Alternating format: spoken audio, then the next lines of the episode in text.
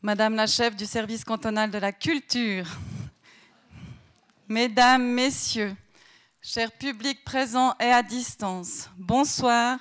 Bienvenue aujourd'hui à cette rencontre entre l'écrivain Édouard Louis et l'ancien journaliste Guillaume Renevet.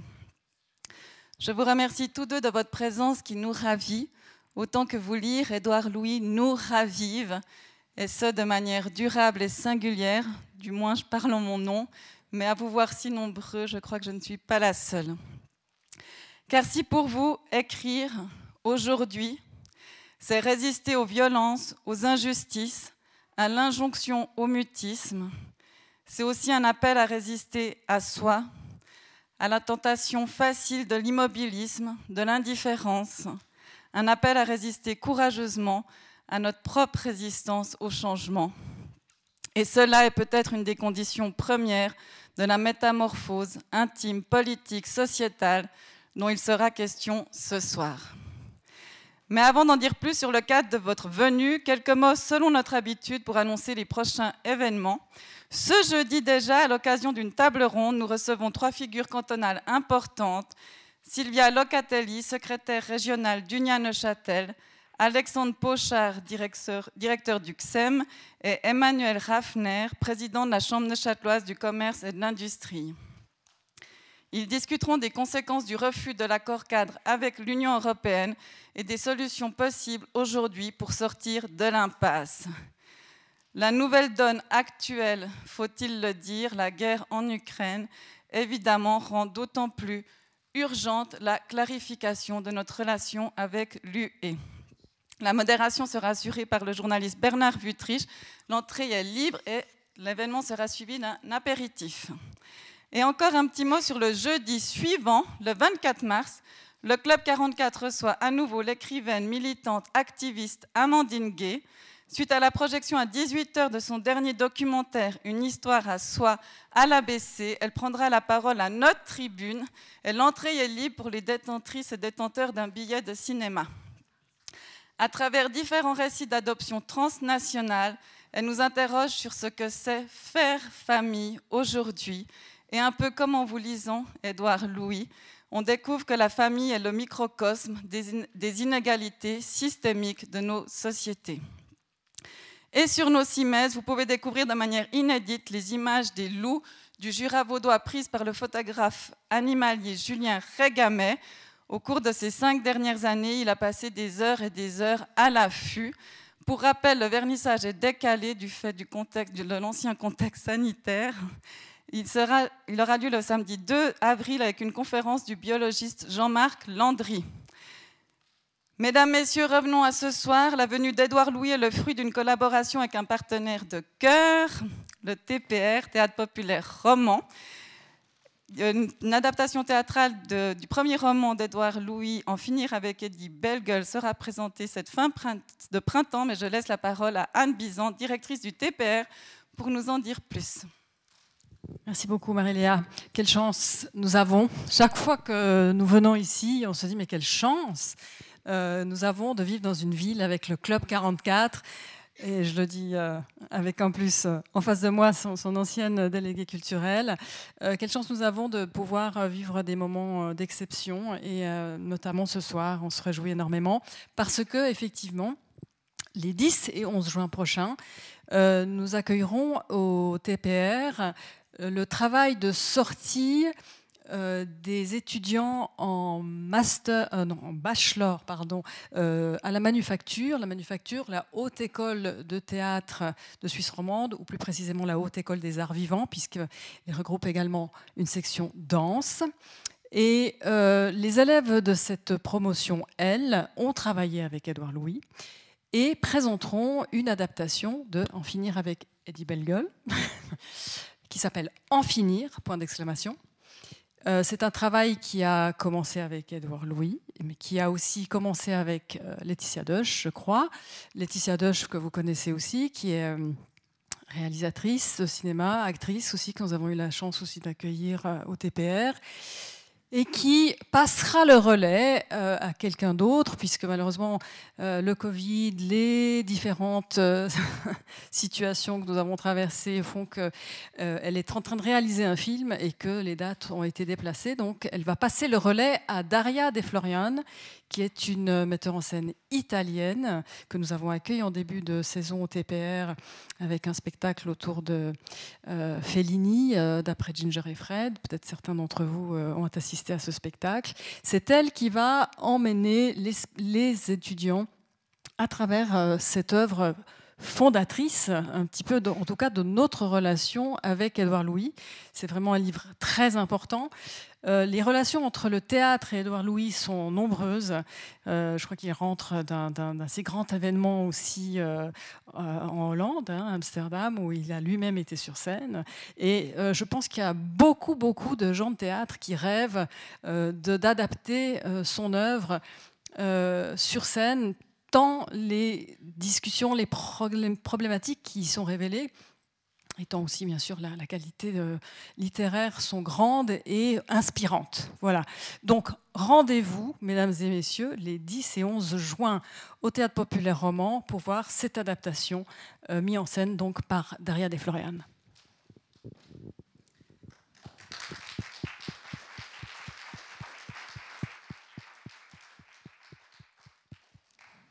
Merci beaucoup Anne, c'est vraiment toujours très riche ces collaborations qui permettent la venue de si belles figures.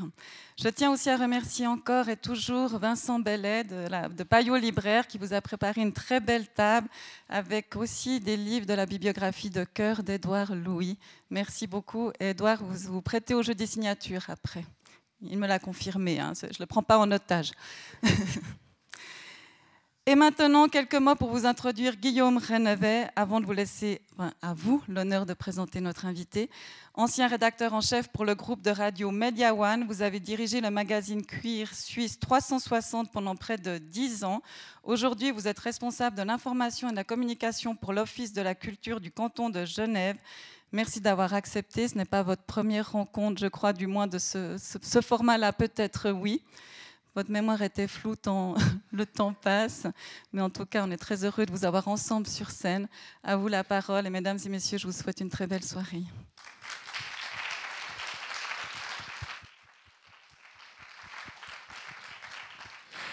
Merci Marie-Léa, merci, merci à toutes et à tous pour votre accueil. Merci à, vous, Edouard, euh, d'être aujourd'hui ce soir à la Chaux de Fonds pour, pour parler de la puissance de la métamorphose. Euh, vous, avez, vous êtes donc euh, auteur, tout le monde le sait ici, cinq, cinq romans. Vous avez fait du théâtre, des publications scientifiques, des traductions. On attribue à, vos écrits une, qualité de sociologie à la première personne du singulier, des outils pour déconstruire les rapports de force, de domination, de violence. une histoire qui est la vôtre finalement, et c'est à travers cette trame qu'on arrive à déconstruire les éléments que je, viens d'évoquer. Vous avez 29 ans seulement, et vous le dites vous-même, euh, vous avez déjà beaucoup vécu, peut-être même trop vécu. Vous avez toujours cette sensation-là depuis euh, que vous avez écrit euh, Changer méthode, ça fait pas si longtemps, j'imagine que oui. Oui, merci à toutes et merci à toi Guillaume pour la générosité de l'accueil ce soir. Merci à toutes et tous d'être ici. Ça me touche beaucoup. Je suis très heureux. Et hum, non, pour répondre à, votre question, oui, en, vérité, cette, phrase qui est au début de, changer méthode, c'est ce, sentiment d'avoir beaucoup vécu ou d'avoir trop vécu, il est lié à la trajectoire de transfuge de classe euh, qui est le, cœur de ce livre, euh, Changer méthode, et qui raconte euh, d'une certaine manière comment très simplement, enfin, comme si l'histoire de ce livre était assez simple, comment l'enfant que j'ai été a voulu tout faire pour échapper à son enfance. J'étais un petit garçon gay, considéré comme efféminé, qui n'était pas accepté à l'intérieur du monde de son enfance. Et pendant toute mon enfance, l'enfant que j'ai été a, a, formulé cette idée en tête qu'un jour, il partirait loin de là où il était et qui se vengerait de la et que, d'une certaine manière de par ce voyage et de par ce voyage social cet enfant se vengerait contre ce que le monde lui avait fait et je me souviens de de souvenirs j'ai des souvenirs très précis de, de, cet enfant que j'ai été qui a 9 ou 10 ans quand à l'école on me disait sale pédé sale tapette ou sale tantouse je me disais hum, un jour j'irai je ferai des choses que ces gens feront jamais. Un jour, j'irai là où ces gens sont jamais allés. Et tout ce que je ferai, ce sera ma vengeance. Et ces gens me regarderont et se diront, mais pourquoi on l'a maltraité alors qu'en fait, il n'était pas cette non-chose qu'on essayait de le faire devenir, en lui disant, tu n'es rien ou tu n'es qu'un PD. Bien sûr, l'insulte ayant toujours un côté euh, essentialisant comme ça. On dit tu n'es qu'un PD, c'est-à-dire tu n'es que ça et rien d'autre. Et donc tu es cette chose qu'on doit, qu'on doit détruire. Et, et, au fond, donc changer méthode raconte cette espèce d'élan euh, de, de, qui part de l'enfance, qui part de, cette infériorisation et de ce, rejet dans l'enfance. Et, de fait, cette trajectoire sociale m'a conduit à, opérer une forme d'odyssée ou de, voyage social à travers différents mondes, à travers différents univers, à, travers différents milieux, à travers différentes, différentes classes, parce qu'on n'est pas euh, un petit garçon qu'on traite de PD dans une euh, ville industrielle du nord de la France, à écrivain du jour au lendemain en se réveillant, et on traverse des univers, et j'ai traversé des univers, j'ai traversé les, le classe populaire de mon enfance, euh, le monde ouvrier, qui a déjà été un autre monde pour nous. Mes parents disaient toujours les ouvriers, c'est des privilégiés parce qu'ils ont un travail, alors que nous, on, a longtemps vécu, survécu des, aides sociales. Puis les classes moyennes, puis la bourgeoisie à Paris, puis l'aristocratie, puis le monde littéraire, puis le... Et, c'est une phrase, bon, un petit peu, euh, évidemment, un peu euh, mélodramatique et théâtrale, on, y revient. Mais, mais de fait, cette trajectoire de, cette trajectoire de transfuge de classe, je pense euh, qu'elle représente en partie, elle représente en partie ça, une forme de, une forme d'accumulation d'expériences euh, qui peut être aussi la définition de la violence sociale. Euh, et de l'exclusion. C'est-à-dire la violence sociale et l'exclusion, c'est la pauvreté, c'est l'accès à des choses différentes, c'est la dépossession, le fait que des gens n'ont pas accès à la culture, le fait que des gens n'ont pas accès euh, au fait de vivre dans certaines villes, par exemple. Mais la violence, c'est aussi le fait que pour certaines personnes, devenir écrivain ou écrivaine, c'est une continuité de quelque chose, alors que pour d'autres, c'est un arrachement et une déchirure et le passage de monde à d'autres qui fait qu'à la fin, on se sent comme, euh, comme déraciné, euh, et c'est cet aspect-là de, la domination et de la violence que je voulais aborder à travers, cette phrase-là. Si mes parents avaient été journalistes ou écrivains ou architectes, peut-être que devenir écrivain aurait été quelque chose de presque une forme de continuation logique de ce que mes parents auraient fait. Alors que pour un enfant d'ouvrier ou de femme de ménage euh, ou de gens au chômage du nord de la France, pour moi, être écrivain était un, quelque chose de de douloureux, du fait de me défaire de tout ce que j'avais été, d'apprendre une nouvelle manière de, c'est ce dont le livre parle, d'apprendre une nouvelle manière de parler, de marcher, de bouger, de m'habiller, de, changer de nom. Euh, et voilà, et c'est cette, cette espèce de, de, fatigue que je raconte là, c'est la fatigue comme injustice sociale au fond. Euh, cette métamorphose, cette trajectoire que vous décrivez dans, euh, tous vos écrits, euh, elle joue aussi en quelque sorte avec le temps, si je peux me permettre. C'est-à-dire que la métamorphose peut être un, regard sur notre passé, une fenêtre sur notre futur. est-ce que c'est un mouvement perpétuel ou est-ce qu'on peut quelquefois être satisfait de qui on est? Est-ce que ça vous est déjà arrivé d'être satisfait de vous-même? Même si le terme satisfait, à certaines limites, on se l'accorde. Non, non, non, parce que la, la liberté. Déjà, bon, ça c'est. J'ai beaucoup de mal d'être satisfait avec ce que je suis. Je connais des gens qui ont moins de problèmes avec ça et, je les envie. Euh, c'est moins, facile pour moi. Euh, mais, le fait est aussi que. Euh, la liberté la libération, c'est très souvent une promesse, beaucoup plus qu'une réalisation et c'est un peu ce que je raconte aussi dans, Changer méthode, c'est que toute ma vie, j'ai pensé que la libération arrivait. C'est-à-dire, euh, J'étais dans un milieu ouvrier où on ne faisait pas d'études. Je me suis dit, si je passe le baccalauréat, que personne n'a jamais fait, qu'aucun de mes frères et sœurs n'a fait, qu'aucun de mes euh, personnes dans ma famille ou de mes voisins n'a fait, eh ben, je me serais libéré et j'aurais fui ce que j'ai fait. Et puis ensuite, j'ai passé le baccalauréat et je me suis dit, ah, mais si je vais à l'université alors que personne n'y est jamais allé, là, je me serais libéré. Et puis après, je me suis dit, mais il faut que j'aille étudier à Paris parce que sinon, je reste dans la région dans laquelle je suis né. Là, je me serais libéré. Et ensuite, j'écrirai un premier livre et là, je me serais libéré. Et ensuite, si j'écris qu'un livre, je suis pas vraiment un écrivain, je suis qui écrit un livre, il faut en écrire un deuxième, et là je serai libéré. Mais le premier et le deuxième ne sont pas tout à fait ce que j'aurais voulu faire, donc il faut que j'en écrive un troisième, et là je serai libéré. Et, au fond, je, pense que c'est un sentiment qui nous traverse toutes et tous dans la vie, cette idée que hum, la promesse de la liberté est toujours beaucoup plus ce que représente la libération que le moment de la liberté lui-même. Et donc, c'est une question presque métaphysique, au fond, qui est posée à l'intérieur du livre, qui est où, serait où serait la liberté, où serait l'émancipation, où serait le bonheur? Sans doute l'enfant que j'ai été avait beaucoup plus de réponses que le presque adulte que, que je suis maintenant. Euh, je ne sais pas. J'ai beaucoup, plus de questions en tête qu'avant. J'avais quelques réponses très fortes et maintenant j'ai beaucoup de questions sans réponse. Et c'est un peu ça. Cette métamorphose aussi, c'est finalement euh, comment on envisage la complexité de la vie avec des couches qui s'accumulent, si, je comprends bien ce que, ce que, ce que, vous, ce que vous me dites. Euh, donc, est-ce que finalement, euh, c'est pas le moteur, l'essence, la benzine de la vie que, que, cette envie de liberté, cette recherche de liberté, cette envie de, de peut-être ne pas être comme les autres ou ne pas se sentir accepté par les autres comme on est euh, oui, parce que, enfin, d'une certaine manière, la trajectoire que je décris, c'est la, trajectoire de, quelqu'un qui n'avait pas nécessairement envie d'être libre. Euh, au départ, en tout cas, c'était complexe. J'avais envie de revanche, j'avais envie de vengeance, j'avais envie de, mais de liberté. Je sais pas. Peut-être que c'est des mots que je mets aujourd'hui sur euh, sur des choses qui avaient rien à voir avec ça.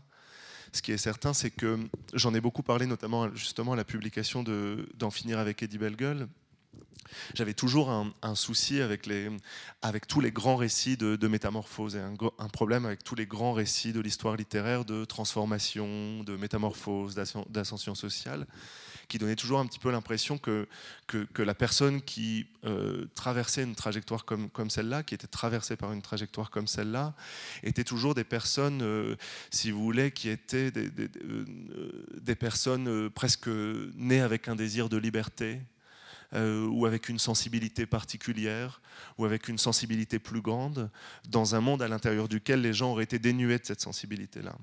Euh, et en fait, cette narration, qui était une narration, euh, qui est une narration structurante des, des récits de métamorphose, c'est-à-dire dans la plupart des récits de métamorphose, peu importe le, type de récit, le type de narration, le pays dans lequel ça a été écrit ou le moment où ça a été écrit, on retrouve toujours un petit peu cette trame-là d'une forme d'enfant de, extraordinaire dans un milieu pas extraordinaire. Voyez une sorte de fleur dans une mare de boue, comme ça, où on ne comprend pas vraiment ce qui se passe.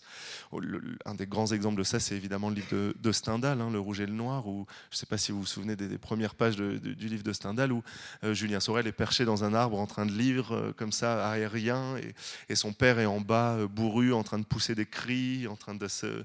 Euh, aujourd'hui, on le représenterait en train de, je sais pas, manger des chips ou euh, une forme de, de, mythologie comme ça, une forme de mythologie littéraire qui se reproduit à chaque fois et qu'on retrouve aussi dans, parfois, chez, voilà, parfois, chez, parfois chez Balzac, parfois chez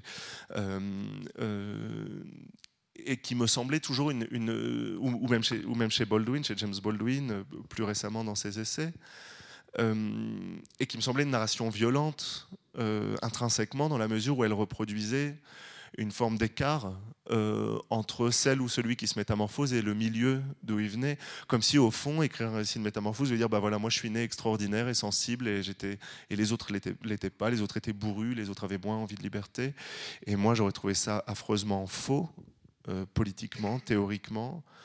Euh, j'aurais trouvé ça absolument arrogant de dire euh, moi je suis né intelligent et sensible dans un milieu où ma sœur n'était pas intelligente, n'était pas sensible, et donc c'est sa faute si aujourd'hui elle trie des colis chez Amazon pendant que moi j'écris des livres.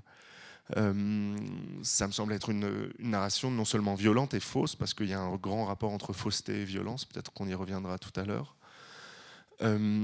et, et c'est pour ça que j'ai essayé, et ça, depuis en finir avec Eddie Bellegueule, à travers un petit peu tous les livres et, jusqu'à changer méthode, c'est pour ça que j'ai essayé de proposer une autre, une autre manière d'aborder ce type de narration, euh, qui était de raconter l'histoire d'un enfant qui euh, ne voulait pas la, liberté. Et donc c'est toute l'histoire que je raconte d'en finir avec Eddie Bellegueule. On me dit à l'école, tu es pédé, tu n'es pas comme nous, tu es différent. Et moi, tout le rêve de mon enfant, c'était de ne pas être différent. Je rêvais d'être comme les autres. Je rêvais de. On me disait, tu n'es pas assez masculin. Je rêvais d'être fort au football. Je rêvais d'avoir du succès avec les filles. Je rêvais d'être.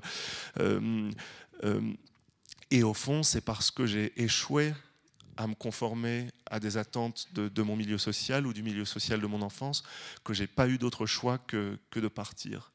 Mais au fond, ça ne veut pas dire que c'est parce que j'étais plus libre que les autres, ça veut dire peut-être potentiellement que j'ai été moins libre que les autres, euh, parce que comme le, dit Didier Ribon dans son livre La société comme verdict, j'avais comme deux verdicts sur moi, un verdict de classe euh, pauvre et un verdict de classe, euh, un verdict sexuel pardon, PD, et que ces deux verdicts sociaux qui s'abattaient sur moi étaient incompatibles l'un avec l'autre, et ont produit une forme de contrainte, de contrainte à partir. Donc j'étais deux fois moins libre que les autres, et c'est ce qui, au fond, m'a poussé à émanciper. Et donc, pour moi, raconter cette histoire de cette manière, c'est un petit peu comme quand Simone de Beauvoir dit euh, cette phrase qu'on répète tout le temps euh, on ne naît pas femme, on, le devient. Moi, je voulais dire on ne naît pas différent ou on ne naît pas transfuge, on le devient. Alors, la question qu'on peut se poser à partir de là, c'est quels sont les processus sociaux, quels sont les processus politiques, quels sont les processus humains qui vont faire advenir la différence? Et là, ça nous pose une question à tous et à toutes. C'est-à-dire, qu'est-ce que vous faites pour que des gens deviennent différents? Parce que si vous vous accrochez à la vieille narration de la différence, et vous dites de toute façon il y a des gens intelligents, de toute façon il y a des gens sensibles, de toute façon euh, qui s'en sortiront, vous vous mettez dans une position passive dans laquelle vous n'avez aucune euh, prise sur le monde. Alors que si vous vous dites la question du devenir, c'est une question euh, politique, c'est une, question de, une question de processus, c'est une question d'action qui fait que quelque chose va devenir différent, que quelqu'un va devenir différent. Alors là, le récit de transfuge de classe devient une question. Qu'est-ce que vous faites pour qu'il y ait d'autres Eddie Bellegueule? Qu'est-ce que vous faites pour que, moi ça s'est fait par l'insulte, ça s'est fait par l'humiliation, mais quels seraient les processus collectifs qu'on pourrait mettre en place pour que des gens soient contraints d'une certaine façon, euh, le, moins violemment possible, mais qu'ils soient euh, contraints à être libres? Et, moi, il y avait vraiment une... Enfin voilà, un vrai, un vrai combat, en, vérité, un, vrai combat contre euh, la narration euh, classique et traditionnelle de, la métamorphose. Alors, il y a cette, effectivement cette définition classique de la métamorphose, comme vous venez de le décrire. On, sent bien dans vos écrits un rapport plus osmotique entre, bah, d'une part, euh, votre cadre familial, on va dire, excluant, et d'autre part, des personnes qui vous ont tendu la main, qui vous ont permis d'atteindre vos objectifs, en tout cas ceux que vous étiez fixés avant de vous en fixer de nouveau cette tension-là, justement, entre euh, le, comment dire ça, des personnes qui, d'un côté, vous tirent vers le bas, sans vraiment vous tirer vers le bas, puisqu'elles vous apportent certaines choses, et euh, les personnes que vous saluez, notamment dans Changer euh, méthode, comme ayant eu la capacité à vous permettre de devenir qui vous êtes aujourd'hui. L'importance, finalement, du de l'environnement ou du paysage, comme euh, Deleuze le dit euh, sous, euh, sous votre plume dans, dans, ce, dans ce bouquin également. donc voilà votre rapport en fait à, finalement le dominant et ou du moins les personnes qui vous dominent, en tout cas dans la description que vous pouvez en faire, et puis celles qui vous tendent la main. Oui, c'est-à-dire que le changer ou vouloir changer ou se transformer ou vouloir se transformer, c'est être en guerre contre le monde.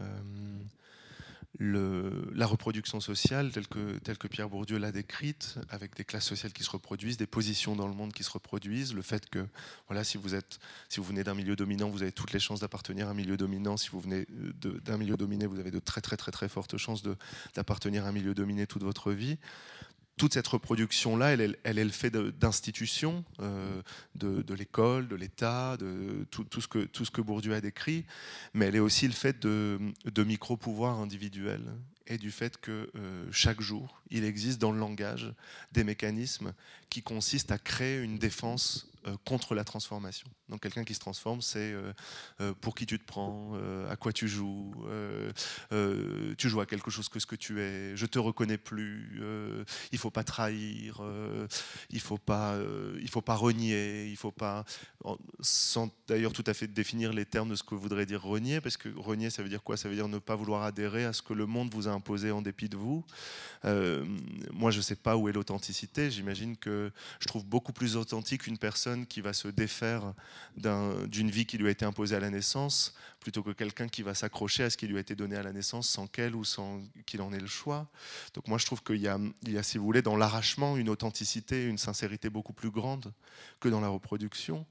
Et, pour moi, dans ma trajectoire, et comme, dans beaucoup d'autres trajectoires, la transformation, elle, elle s'est faite euh, euh, dans, à l'intérieur de, ce combat-là, des, deux côtés. C'est-à-dire qu'il y, a eu dans, le milieu de mon enfance des gens qui ont voulu que je change, qui m'ont poussé à changer, notamment des femmes, presque toujours des femmes. C'est des bibliothécaires femmes à l'école, c'est des profs femmes au lycée, c'est des amis femmes euh, au lycée qui m'ont aidé, aussi par une forme de de, convergence des luttes euh, éternelles entre femmes et gays, qui existe depuis toujours, qui est la raison pour laquelle Gus Van Sant fait des films sur les femmes, euh, Pedro Almodovar fait des films sur les femmes, Patti Smith a écrit un livre sur un gay, Robert Mapplethorpe.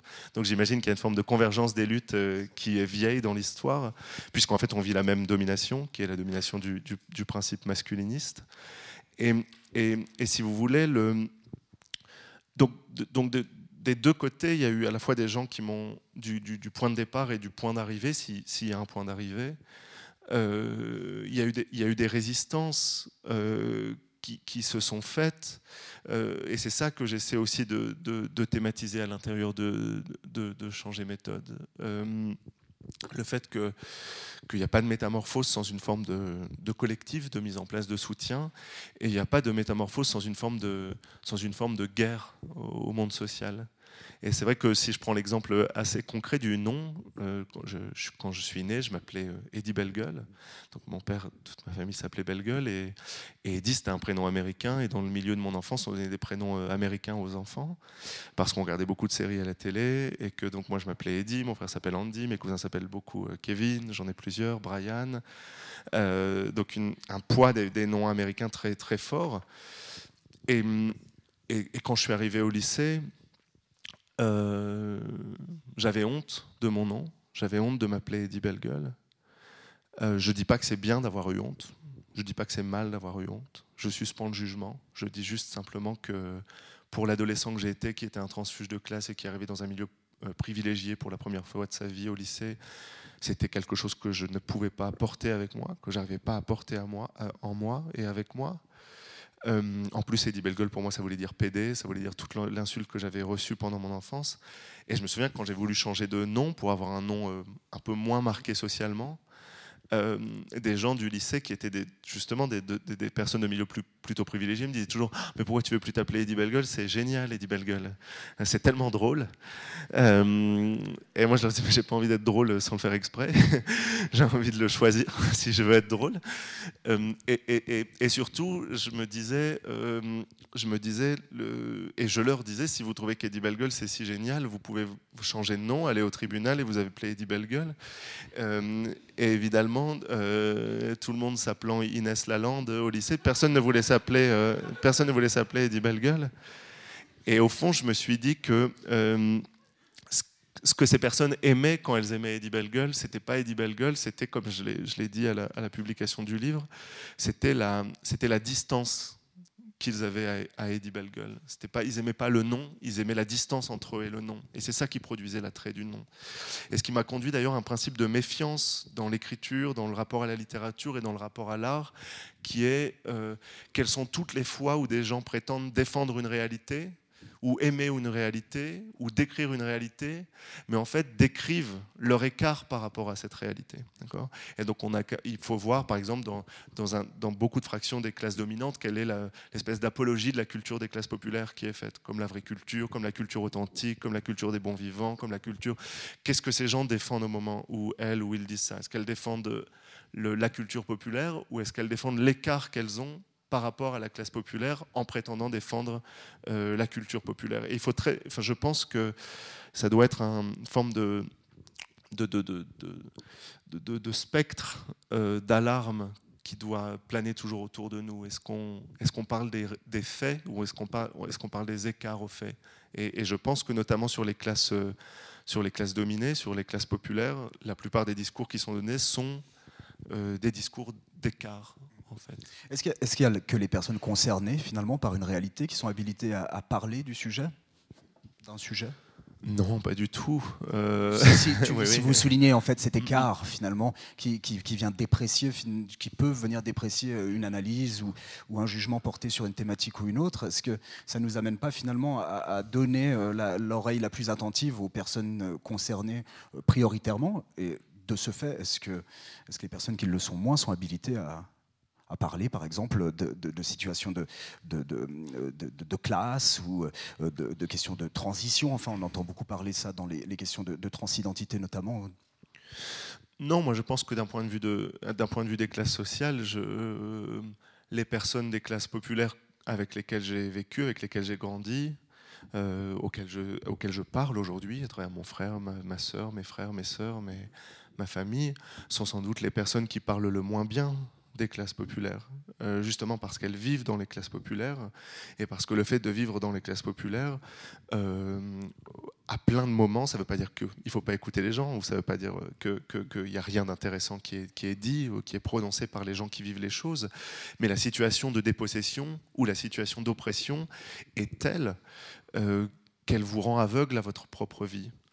Euh, et, je, lutte beaucoup aujourd'hui contre cette tendance à dire, euh, qui me semble parfois un peu euh, manquer de, quelque chose, qui consisterait à dire, voilà, il faut, il faut laisser parler les gens.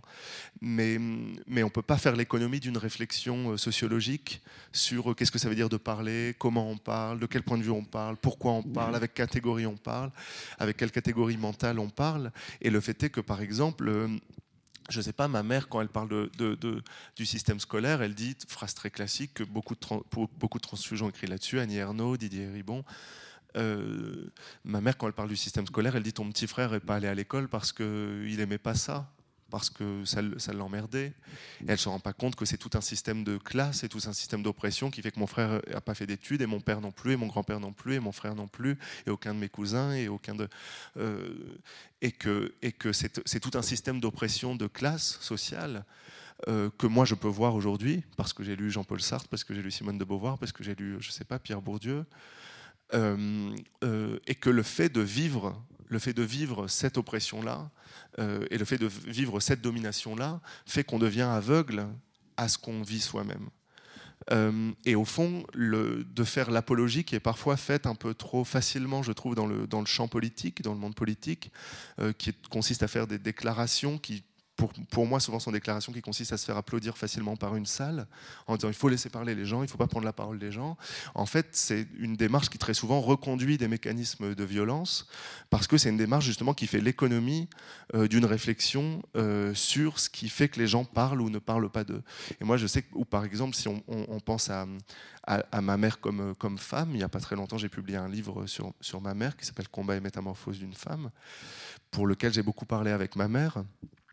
Euh, et hum, je lui ai demandé si je pouvais mettre des photos d'elle, je lui ai demandé si je pouvais mettre son prénom, son vrai prénom, ce qui fait qu'elle n'a plus le même prénom entre les livres, puisque là j'ai mis son vrai prénom, elle m'a autorisé à le faire.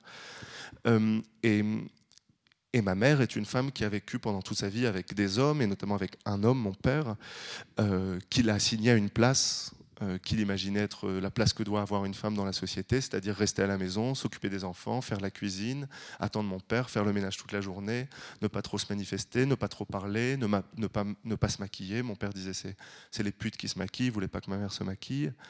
Euh, et ma mère a vécu cette oppression-là venant de mon père, et donc de l'ordre masculin à travers mon père. Et au moment où j'en parlais avec elle, parce que j'écrivais ce livre sur elle, je lui disais mais c'est la manière dont les hommes se comportent avec les femmes et c'est problématique. Euh, et ma mère me disait Ah non, non, c'est pas ça, c'est ton père qui est comme ça, il a toujours eu mauvais caractère. Euh, il est chiant, oui, ça je sais. Mais, euh, mais, mais, le fait est que ce qui veut dire que si ma mère écrivait son autobiographie, elle, elle, elle parlerait pas de domination masculine, et politiquement, ce serait problématique parce que ma mère, n'a jamais eu la chance de lire Angela Davis, elle n'a jamais eu la chance de lire Violette Le Duc, elle n'a jamais eu la chance de lire Judith Butler ou de Simone de Beauvoir. Euh, et peut-être que l'extrémité la plus cruelle de la violence sociale, c'est la manière dont elle nous empêche de voir notre propre vie et de parler de nous-mêmes. Et, je ne dis pas évidemment qu'il ne faut pas une forme d'aller-retour entre la parole que prennent les gens, euh, faire en sorte que les gens se mobilisent. Ça a été le cas, moi, quand il y a eu le mouvement des Gilets jaunes en France, de voir des gens qui s'exprimaient tout à coup, qui s'expriment jamais. J'en ai, été euh, bouleversé parce que physiquement, j'ai pleuré la première fois. Je me suis dit, oh, il se passe enfin quelque chose de politiquement important. Euh, j'ai trouvé ça puissant d'entendre des gens parler de leur vie, de, de, ce qui se passait, etc.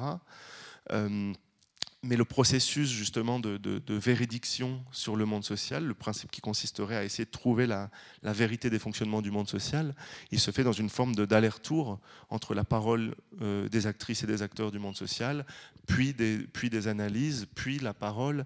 Et en tout cas, c'est ni d'un côté ou ni de l'autre que se, que se situe la, une forme de, de vérité absolue. Et, j'ai plutôt toujours tendance à penser que ce qu'il faut se demander, c'est euh, euh, en fait, si vous voulez, sur cette question du discours et de la, représentativité, de, qui peut parler et de qui peut être légitime à parler, je pense qu'il faut scinder et diviser en deux la question de euh, euh, qui parle euh, et qui est-ce qu'on entend parler. C'est-à-dire pour moi, un des problèmes de la politique contemporaine aujourd'hui, c'est qu'on dit très souvent, voilà, il faut que ce soit les gays qui parlent d'homosexualité, par exemple. Pour moi, ça me semble problématique, c'est pas vrai. J'ai connu plein de gays qui disaient des choses homophobes dans ma vie, qui disaient des choses problématiques sur l'homosexualité. J'ai travaillé avec on parlait de mise en scène des metteurs en scène euh, hommes hétérosexuels comme Thomas Ostermeyer, qui ont dit les choses les plus fortes et les plus radicales qui m'aient été données d'entendre sur l'homosexualité. Et donc pour moi, la question, c'est pas qui parle, c'est quoi qu'est-ce qu'on dit? Est-ce qu'on dit quelque chose qui oppresse ou est-ce qu'on dit quelque chose qui émancipe? Et à côté de ça, la question de savoir est-ce que ce sont euh, que des hommes qui s'expriment ou est-ce que ce sont que des blancs qui s'expriment ou est-ce qu'il n'y a jamais de transgenre dans l'espace public ou est-ce qu'il n'y a jamais de noirs dans l'espace public? C'est une question euh, de, lutte politique euh, à laquelle j'adhère et que je mène, mais qui n'est pas à mélanger avec qui parle de quoi. Et je pense qu'aujourd'hui, l'erreur qu'on fait en politique, c'est de mêler des questions qui n'ont rien à voir l'une avec les autres. On dit, euh, voilà, euh, les femmes lesbiennes ont eu très peu la parole, et bien maintenant, quand on, parle de, lesbianisme, il faut que ce soit les femmes lesbiennes qui parlent. Moi, j'aurais tendance à penser que, ces questions, elles sont à scinder. Pourquoi il n'y a pas plus de lesbiennes dans l'espace public? Pourquoi elles sont invisibilisées? Pourquoi elles sont écrasées? Et comment on fait pour qu'il y ait plus de paroles? Mais ensuite, la question de savoir si c'est toi ou moi qui parlons de, des lesbiennes, et si c'est une lesbienne qui parle d'homosexualité, et si c'est, enfin, je sais qu'on a beaucoup parlé de Jean-Paul Sartre ici. Euh, Jean-Paul Sartre a écrit parmi les plus belles choses sur, le, sur, le, sur, les classes ouvrières, et il était un bourgeois. Il a écrit parmi les plus belles choses sur l'antisémitisme, et il n'était pas juif. Il a écrit parmi les plus belles choses sur la, la, la, colonisation et le colonialisme, et il était blanc. Et donc voilà, je pense que euh, être euh, efficace politiquement et être juste intellectuellement, ça consiste à diviser les questions les unes avec les autres et pas reproduire un peu ce qu'a fait un moment les partis communistes du milieu du XXe siècle. Où on parlait d'une grande révolution et on se mettait à, à mélanger toutes les questions les unes avec les autres, alors qu'en fait on, est, on se trompe quand on mélange tout. On est d'accord que la tendance elle n'est pas trop là-dedans, hein, la subdivision des, thématiques pour pouvoir euh, décrypter un maximum de choses. On le voit bien avec la question, par exemple, cette thématique très tendance, on va dire notamment dans le cadre de la campagne française autour de la notion de wokisme, ces mots valises finalement fourre-tout qui nous permettent, euh, qui permettent finalement à ceux qui les prononcent d'avoir une forme d'instrumentalisation politique et de domination sur les gens aussi. Vous vous y retrouvez comment euh, dans cette notion de wokisme? Ça vous inspire quoi? Ben, c'est la, même chose, c'est-à-dire que c'est une, grande catégorie qui veut à peu près rien dire, dans lesquelles on met des gens qui n'ont à peu près rien à voir. Donc qui est soit une catégorie utilisée par des mouvements conservateurs pour faire taire des mouvements euh, nouveaux, pour faire taire des mouvements novateurs, pour faire euh, taire des principes d'émancipation, ou alors des, catégories qui sont utilisées vaguement pour des réalités qui n'ont rien à voir les unes avec les autres. Et par exemple, le, moi, ce qu'on entend journalistiquement ou, euh, politiquement comme à travers ce terme-là, c'est des réalités, certaines auxquelles j'adhère totalement, certaines que je combats euh, férocement, euh, qui n'ont rien à voir. Et c'est encore une fois une histoire de, catégorisation fausse du monde social, ce, qui produit quelque chose de très difficile, une question sur laquelle Pierre Bourdieu s'est beaucoup interrogé en politique, parce que comment on fait pour répondre à un débat quand les termes du débat sont faux? Et quand les termes du débat nous, quand les termes du débat nous conviennent pas. Pierre Bourdieu disait c'est toujours ce qui se passe en période d'élection. On pose des, questions pour les électeurs et les électrices, on leur met des questions dans la tête qui sont pas du tout leurs questions. en fait, on n'en a rien à faire. Euh, et tout à coup, on se retrouve sommé à répondre à des questions qui sont pas les nôtres, auxquelles on comprend même pas grand-chose. Moi, je sais que par exemple, chaque fois en France qu'il y a des élections, on pose la question de la République. Qu'est-ce qu'on va faire de la. Moi, je sais même pas ce que ça veut dire. Enfin, je sais même pas ce qu'on entend par là. Euh, République, c'est un peu comme wokisme. Je, ne sais pas ce que ça veut dire. Je ne sais pas de quoi on parle.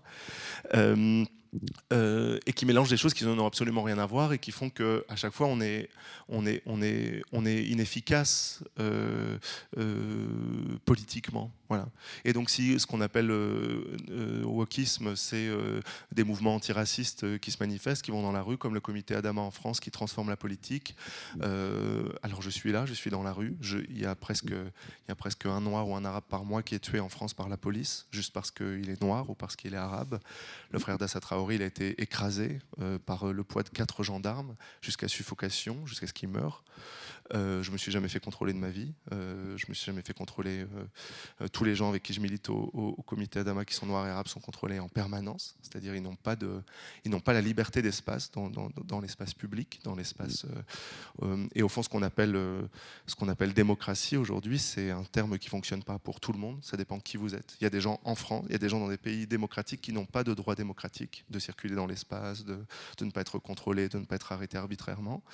Et au fond, les, ces mots qu'on utilise, c'est des mots écrans.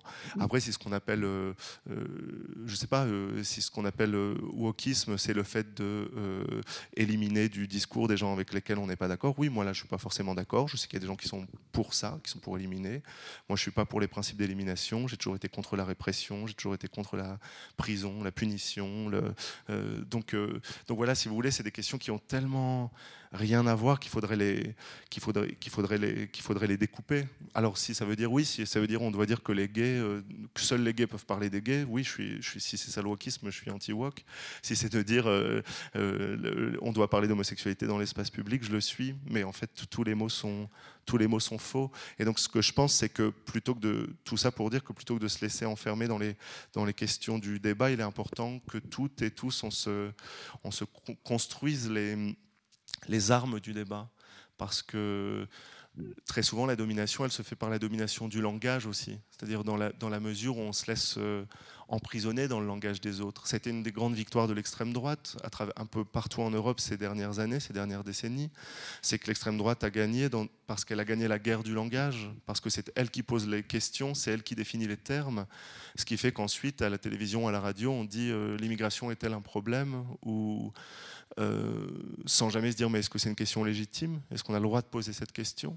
Euh, euh, et ce qui fait que toute une partie même de la gauche se, met à répondre à, ce genre de questions, alors qu'au fond, ce qu'il faut, c'est inventer nos propres espaces de questions. Et moi, c'est pour ça que j'écris des livres pour inventer mon langage, parce qu'au fond, c'est ça. Je me vois pas du tout, euh, je me vois pas du tout répondre à ça ou euh, écrire dans un livre sur le wokisme ou sur quoi que ce soit d'autre. Est-ce que ça fait rien dire? Ça, ça serait surprenant, effectivement. Euh, est-ce qu'il n'y a pas là une tendance, enfin une, une tension entre les tenants d'une forme d'universalisme et puis après la singularité des différentes métamorphoses, trajectoires, histoires, transformations? Est-ce que vous vous écrivez aussi pour Est-ce que vous pensez est-ce que vous imaginez que votre récit, si personnel soit-il, a une portée universelle? Je ne sais pas. C'est-à-dire que c'est la, même question se pose à moi, c'est que l'universel, c'est comme le wokisme et la République, c'est des, mots qui, sont pour moi à côté de la réalité, et j'ai l'impression de comme des choses qui traînent par terre et je ne sais pas quoi en faire, voyez, comme parfois les gens qui déposent les choses dans la rue pour s'en débarrasser je ne sais pas quoi faire de ces mots-là. Il me semble, il me semble, il me semble pas vrai. Euh, ce qui est vrai, c'est métamorphose. Ce qui est vrai, c'est domination. Ce qui est vrai, c'est classe. Ce qui est vrai, c'est plein de choses, mais pas ça. Euh, et, au fond, d'ailleurs, pour moi, c'est ce qui fait la, c'est ce qui fait la beauté d'un grand mouvement politique, comme la, comme la, comme la beauté d'une grande œuvre d'art ou d'une grande, grande œuvre littéraire. C'est qu'on se dit. Euh, enfin du réel. Et savez, cette, idée de Gilles Deleuze que j'aime bien, que j'aime bien citer, qui au moment de mai 68, euh, tout le monde disait mais mai 68 c'est le, moment du rêve, de l'utopie, de l'invention d'une autre société. Et en fait, Deleuze disait non, mais 68 c'est beau parce que c'est une bouffée de réel, parce que c'est enfin du réel. C'est des gens qui disent moi je suis une femme, je veux pouvoir faire l'amour avec une femme. Moi je suis ouvrier, j'ai une vie insupportable et je veux que ça change. Euh, moi je suis un homme, je veux pouvoir aller dans les dortoirs. Enfin, c'était si vous voulez enfin, enfin de la réalité. Et la réalité, c'est très paradoxal parce que la réalité, c'est ce qui nous entoure, la réalité, c'est ce qui nous constitue, c'est ce qui nous fait notre peau, notre chair, comment on parle, comment on regarde, comment on bouge. Et en même temps, la réalité, elle est la chose la plus difficile à saisir. et, alors qu'elle nous constitue et qu'elle est là partout autour de nous. Et quand je parlais tout à l'heure du mouvement des Gilets jaunes, pour moi, c'est ça qui s'est passé. Tout à coup, justement, alors que dans l'espace politique, on disait euh, République universelle ou wokisme, tout à coup, il y a des gens qui disaient Mais euh, bientôt c'est Noël, je ne peux pas acheter des cadeaux d'anniversaire à mes enfants. Euh, je vis dans un HLM pourri depuis 20 ans, il y a des moisissures sur les murs, qu'est-ce que je fais? Et ça me semble être enfin du réel dans l'espace du discours. Et c'est ce que me fait l'effet d'un livre de, Marguerite Duras ou de Toni Morrison ou de, ou de Simone de Beauvoir, c'est que je me dis, enfin de la réalité. Enfin, il y a la réalité qui est là. Et, et, comment on fait pour faire euh, advenir cette réalité-là qui pourtant nous, qui pourtant nous entoure? Ça, je pense que c'est voilà, c'est une tâche qu'on doit réussir à accomplir dans la, dans la création du discours. Euh, alors, il y a d'une part euh, la métamorphose personnelle, celle que vous décrivez si bien dans, vos romans, et de l'autre côté, il y a aussi une, forme de métamorphose de groupe, une métamorphose sociale aussi, finalement. Comment, comment est-ce qu'on l'accompagne? Est-ce que c'est les, mêmes, est -ce que c'est les mêmes mécanismes qui, qui, vont amener un groupe de personnes à, vouloir changer, à vouloir se transformer, à faire comprendre qu'ils n'appartiennent pas à cette catégorie-là, mais plutôt à celle-là, et ainsi de suite. Est-ce que vous voyez le, le sens de ma question? Oui et non, euh, parce qu'à la fois une, euh, une, métamorphose est toujours euh, collective, même quand elle apparaît de premier abord comme, comme, comme, individuelle, dans la mesure où des gens se métamorphosent parce que d'autres se sont métamorphosés et ont laissé à travers eux, à travers leur voix, à travers leur corps, à travers leur visage, une forme de manuel de métamorphose, de par leur existence même, qui peut être donnée aux autres. Moi, je me suis métamorphosé, je me suis transformé parce que des gens s'étaient transformés avant moi et avaient écrit dessus. Euh, Annie Ernaux, Didier Ribon, euh, Jean-Luc Lagarce. Euh, et, au fond, à travers leur métamorphose et leur transformation, il a été, il a été pour moi possible et même pensable de, pouvoir se, de pouvoir se métamorphoser. Et, si vous voulez, ça c'est quelque chose qui est souvent très difficile à saisir parce qu'il y, y, y, a des formes de métamorphose qui se font dans une sorte de, qui se font dans une sorte de, de sérialité, c'est-à-dire tous les individus sont en série les uns à côté des autres, comme entre des cloisons, et ne savent pas euh, qu'ils ont été transformés euh, par quelque chose, par une œuvre, combien de, combien, je sais pas justement, on en parlait, combien de femmes ont été transformées par le deuxième sexe de Simone de Beauvoir. C'est pas dire elles ne sont pas forcément rencontrées dans la rue, elles, sont pas, elles ont acheté le livre de Simone de Beauvoir en librairie, elles se sont euh, assises chez elles, elles ont lu le livre et, quelque chose s'est passé dans leur vie. et Beauvoir en parle dans ses mémoires d'ailleurs de toutes les lettres qu'elle reçoit, des, milliers de lettres qu'elle reçoit. Et donc il y, y, a une politique qui est une politique du collectif immédiatement visible, qui est celui de, de la, dans la rue. On dit on va métamorphoser les conditions de vie des gens, essayer de rendre la vie meilleure. Et puis il y a ces autres métamorphoses qui très souvent passent par l'art, qui très souvent par, par, la culture, qui passent par le champ intellectuel, qui fait qu'elles n'apparaissent pas euh, immédiatement et, et, et, pourtant elles sont, et pourtant elles sont collectives. Et, et, ça me laisse optimiste sur, euh, sur l'art, euh, dans la mesure où je ne sais pas, moi, quand je rencontre des gens qui ont lu mes livres ou des livres d'autres gens et qui me disent, euh, après avoir lu ce livre, euh, j'ai changé de nom, je suis parti vivre à Paris, ou j'ai fait des études, ou je suis parti vivre ailleurs qu'à Paris, peu importe. Euh, mais d'avoir un livre qui a produit un effet transformateur sur la vie de quelqu'un, on se dit, quelque chose se passe tout à coup. et quelque chose qui est collectif sans, voilà, sans que ce soit immédiatement visible. Et c'est cette question-là qui m'intéresse et qui fait aussi que hum, c'est une question qu'on doit poser à tout le monde, parce qu'on attend toujours aussi des gens qui, qui se métamorphosent, euh, qu'ils ou qu'elles rendent des comptes sur la manière dont elles ont euh, contribué à transformer. Alors moi, on me disait ça quand je, on me disait mais ah oui, il est, parti de son village, mais euh, il n'a pas aboli les classes sociales. J'ai dit bah oui. Est-ce que votre ambition, à travers, enfin, vos écrits sont déjà le témoin de votre propre transformation, de votre propre métamorphose. On peut, on peut suivre de manière assez précise, sérialisée sur les différentes, les différents aspects de votre famille notamment. Est-ce que vous écrivez finalement pour créer une nouvelle famille, pour rallier des gens à votre cause, pour, euh, à votre cause, entendez-moi bien, pour, pour faire en sorte que ceux qui euh, tomberont euh, sur votre livre se disent Ah, bah, peut-être quelqu'un me comprend, ça me donne les outils pour moi aussi m'extraire de quelque chose que je ne suis pas ou que je ne veux pas être. Oui, oui, bien sûr. Je cite cette phrase de, Jean Genet au début de Changer méthode où je dis euh, Je suis plus rien qu'un prétexte et seulement un prétexte.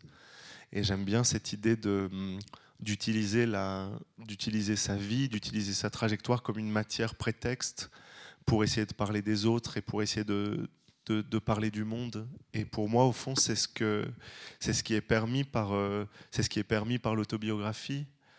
Euh, c'est ce qui est assez étrange, c'est que très souvent l'autobiographie, elle est, elle est perçue comme euh, narcissique. Alors qu'au fond, quand vous faites de l'autobiographie, vous décrivez une personne que vous n'avez pas forcément choisi d'être. Moi, j'ai pas choisi euh, d'être un garçon, j'ai pas choisi d'être euh, blanc, j'ai pas choisi de naître en France, j'ai pas choisi mes parents, j'ai pas choisi mon nom à la naissance, j'ai pas choisi ma famille, j'ai pas choisi les traits de mon visage, j'ai pas choisi. Euh, et donc, quand je quand j'écris une autobiographie, je me dissous dans un monde qui m'a constitué comme je suis et à partir duquel j'essayais plus ou moins de me défaire de quelque chose. Euh, alors que quand vous écrivez de la fiction, vous écrivez un, personnage qui existe dans votre tête, avec des, goûts que vous avez choisis, des vêtements que vous avez choisis, une vie que vous avez choisie, un nom que vous avez choisi dans votre tête, et vous imaginez que ça va intéresser la Terre entière. Euh, et donc il y a en fait un narcissisme qui est beaucoup plus grand du côté de la fiction, au fond, parce que on pourrait dire que l'autobiographie, c'est un acte de modestie radicale. C'est voilà, je ne me suis pas choisi, mais voilà, voilà une vie. Euh, euh, alors que j'aurais pas la prétention d'imaginer quelque chose que j'ai créé dans ma tête pendant trois ans euh, intéressera tout le monde, ce qui ne veut pas dire que c'est pas intéressant. Je, lis beaucoup de fiction et j'étais très marqué par plein de livres de, fiction. Mais en tout cas, tout ça pour dire que pour moi, il y a un acte, il y a un acte de générosité dans l'autobiographie et c'est cette générosité-là qui m'intéresse dans l'écriture autobiographique, de dire je, jette ma vie sur l'écran, sur, sur, le papier, euh, et vous en faites ce que vous voulez, et vous en faites ce que vous pouvez. Et on donne son corps à la littérature, un peu comme des gens peuvent donner leur corps à la science, vous savez, quand on donne ses organes. Mhm. Euh, moi, je donne mes organes, je dis ça c'est mon enfance, ça c'est ma famille, ça c'est ma mère, ça c'est mon rapport à la sexualité. Et si ça peut aider quelqu'un à faire quoi que ce soit, alors oui, c'est le but que j'impute à la littérature. Votre métamorphose n'aurait pas pu être complète sans la littérature, finalement. Oui, bien sûr, euh, évidemment. Alors dans un, rapport, euh, euh, très complexe à, la littérature, parce que la littérature, c'est ce qui m'a libéré à plein de moments, c'est aussi ce qui m'a opprimé à plein de moments. je venais d'un monde dans lequel on n'avait pas accès aux livres, dans lequel on n'avait pas accès à la lecture, dans lequel on n'avait pas accès à la littérature on se sentait euh, rejeté par ça, écrasé par ça. Et comme beaucoup de transfuges de classe vous le raconteront, pour ma mère, il est beaucoup plus difficile de voir un livre que de voir un, je sais pas, le salon d'un multimilliardaire. Le, salon de le multimilliardaire la fera à la rigueur rêver dans l'aliénation, en se disant je rêve d'avoir un salon comme ça. Alors que le, le livre la remettra à sa place et lui dira tu fais partie du monde de ceux qui ne lisent pas le livre. Et si vous voulez, il y a une violence intrinsèque à la culture, qui est un, qui est un marqueur de, position, un marqueur de position sociale tellement, tellement brutal tellement brutal. Moi, je l'ai vu quand j'ai commencé à étudier, quand j'ai commencé à lire des livres, quand j'ai commencé à avoir un langage plus littéraire, à utiliser un, un langage qui pour ma famille paraissait plus soutenu. Tout à coup, je devenais un instrument de, je devenais un instrument de, de l'oppression et, de la bourgeoisie. Ma mère me disait, mais pourquoi tu parles comme ça? Pourquoi tu parles comme un ministre? Tu te crois mieux que nous? Tu te crois meilleur que nous? Tu veux nous remettre à notre place? Tu te crois plus intelligent? Et, au fond, tout, cet, univers de la culture avait eu le même effet sur moi. Euh, et donc, il a fallu partir à la conquête de la littérature ou de l'art ou de la culture dans un rapport, euh, dans un rapport de, combat et, d'appropriation aussi. Euh, et sans doute aussi, encore une fois, il faudrait scinder la question parce que d'un point de vue de classe sociale, j'ai été beaucoup plus écrasé par la littérature alors que d'un point de vue sexuel, j'étais beaucoup plus émancipé par la littérature, parce que c'est dans la littérature que j'ai lu sur l'homosexualité, que j'ai découvert les modes de vie gay, que je me suis vu tout à coup appartenir à un collectif que je connaissais pas. Euh, mais en tout cas, j'aime pas les écrivains qui font le j'aime pas les écrivains qui font l'éloge de la culture. Ça me semble toujours aussi naïf et un peu bête dire la culture qui nous sauve, la culture qui érige des ponts, la culture. La culture, elle n'a pas sauvé ma mère, elle n'a pas sauvé mon père, elle n'a pas sauvé mon frère. Il est mort, il avait 37 ans, il avait arrêté l'école à 14 ans, il avait. Euh, il y a plein de gens qu'elle n'a pas sauvés, donc je ne peux pas simplement dire la culture c'est merveilleux.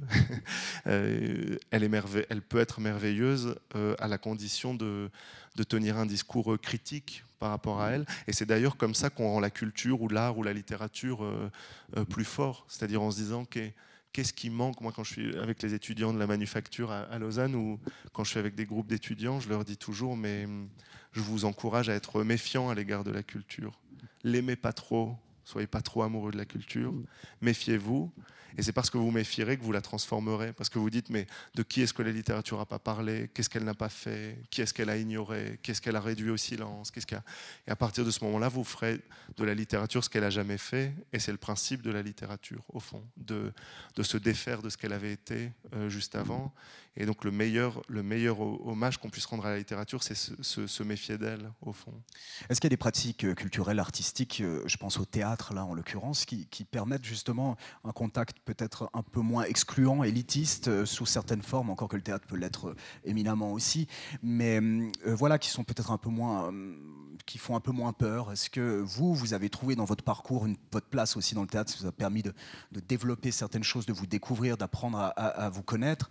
Est-ce que ouais, le théâtre est une pratique peut-être un peu moins excluante, un peu moins élitiste euh, parfois. Oui, oui, je crois, je crois totalement. Je crois, je crois totalement. Je crois totalement. Et, et, dans, ma, dans ma trajectoire, ça a été le cas. Je le raconte aussi dans, dans Changer méthode. C'est que euh, comme j'étais euh, au collège, ce petit, ce petit PD, pour le dire clairement, euh, avec qui les autres ne voulaient pas jouer, qui n'avait pas beaucoup d'amis, j'étais souvent seul.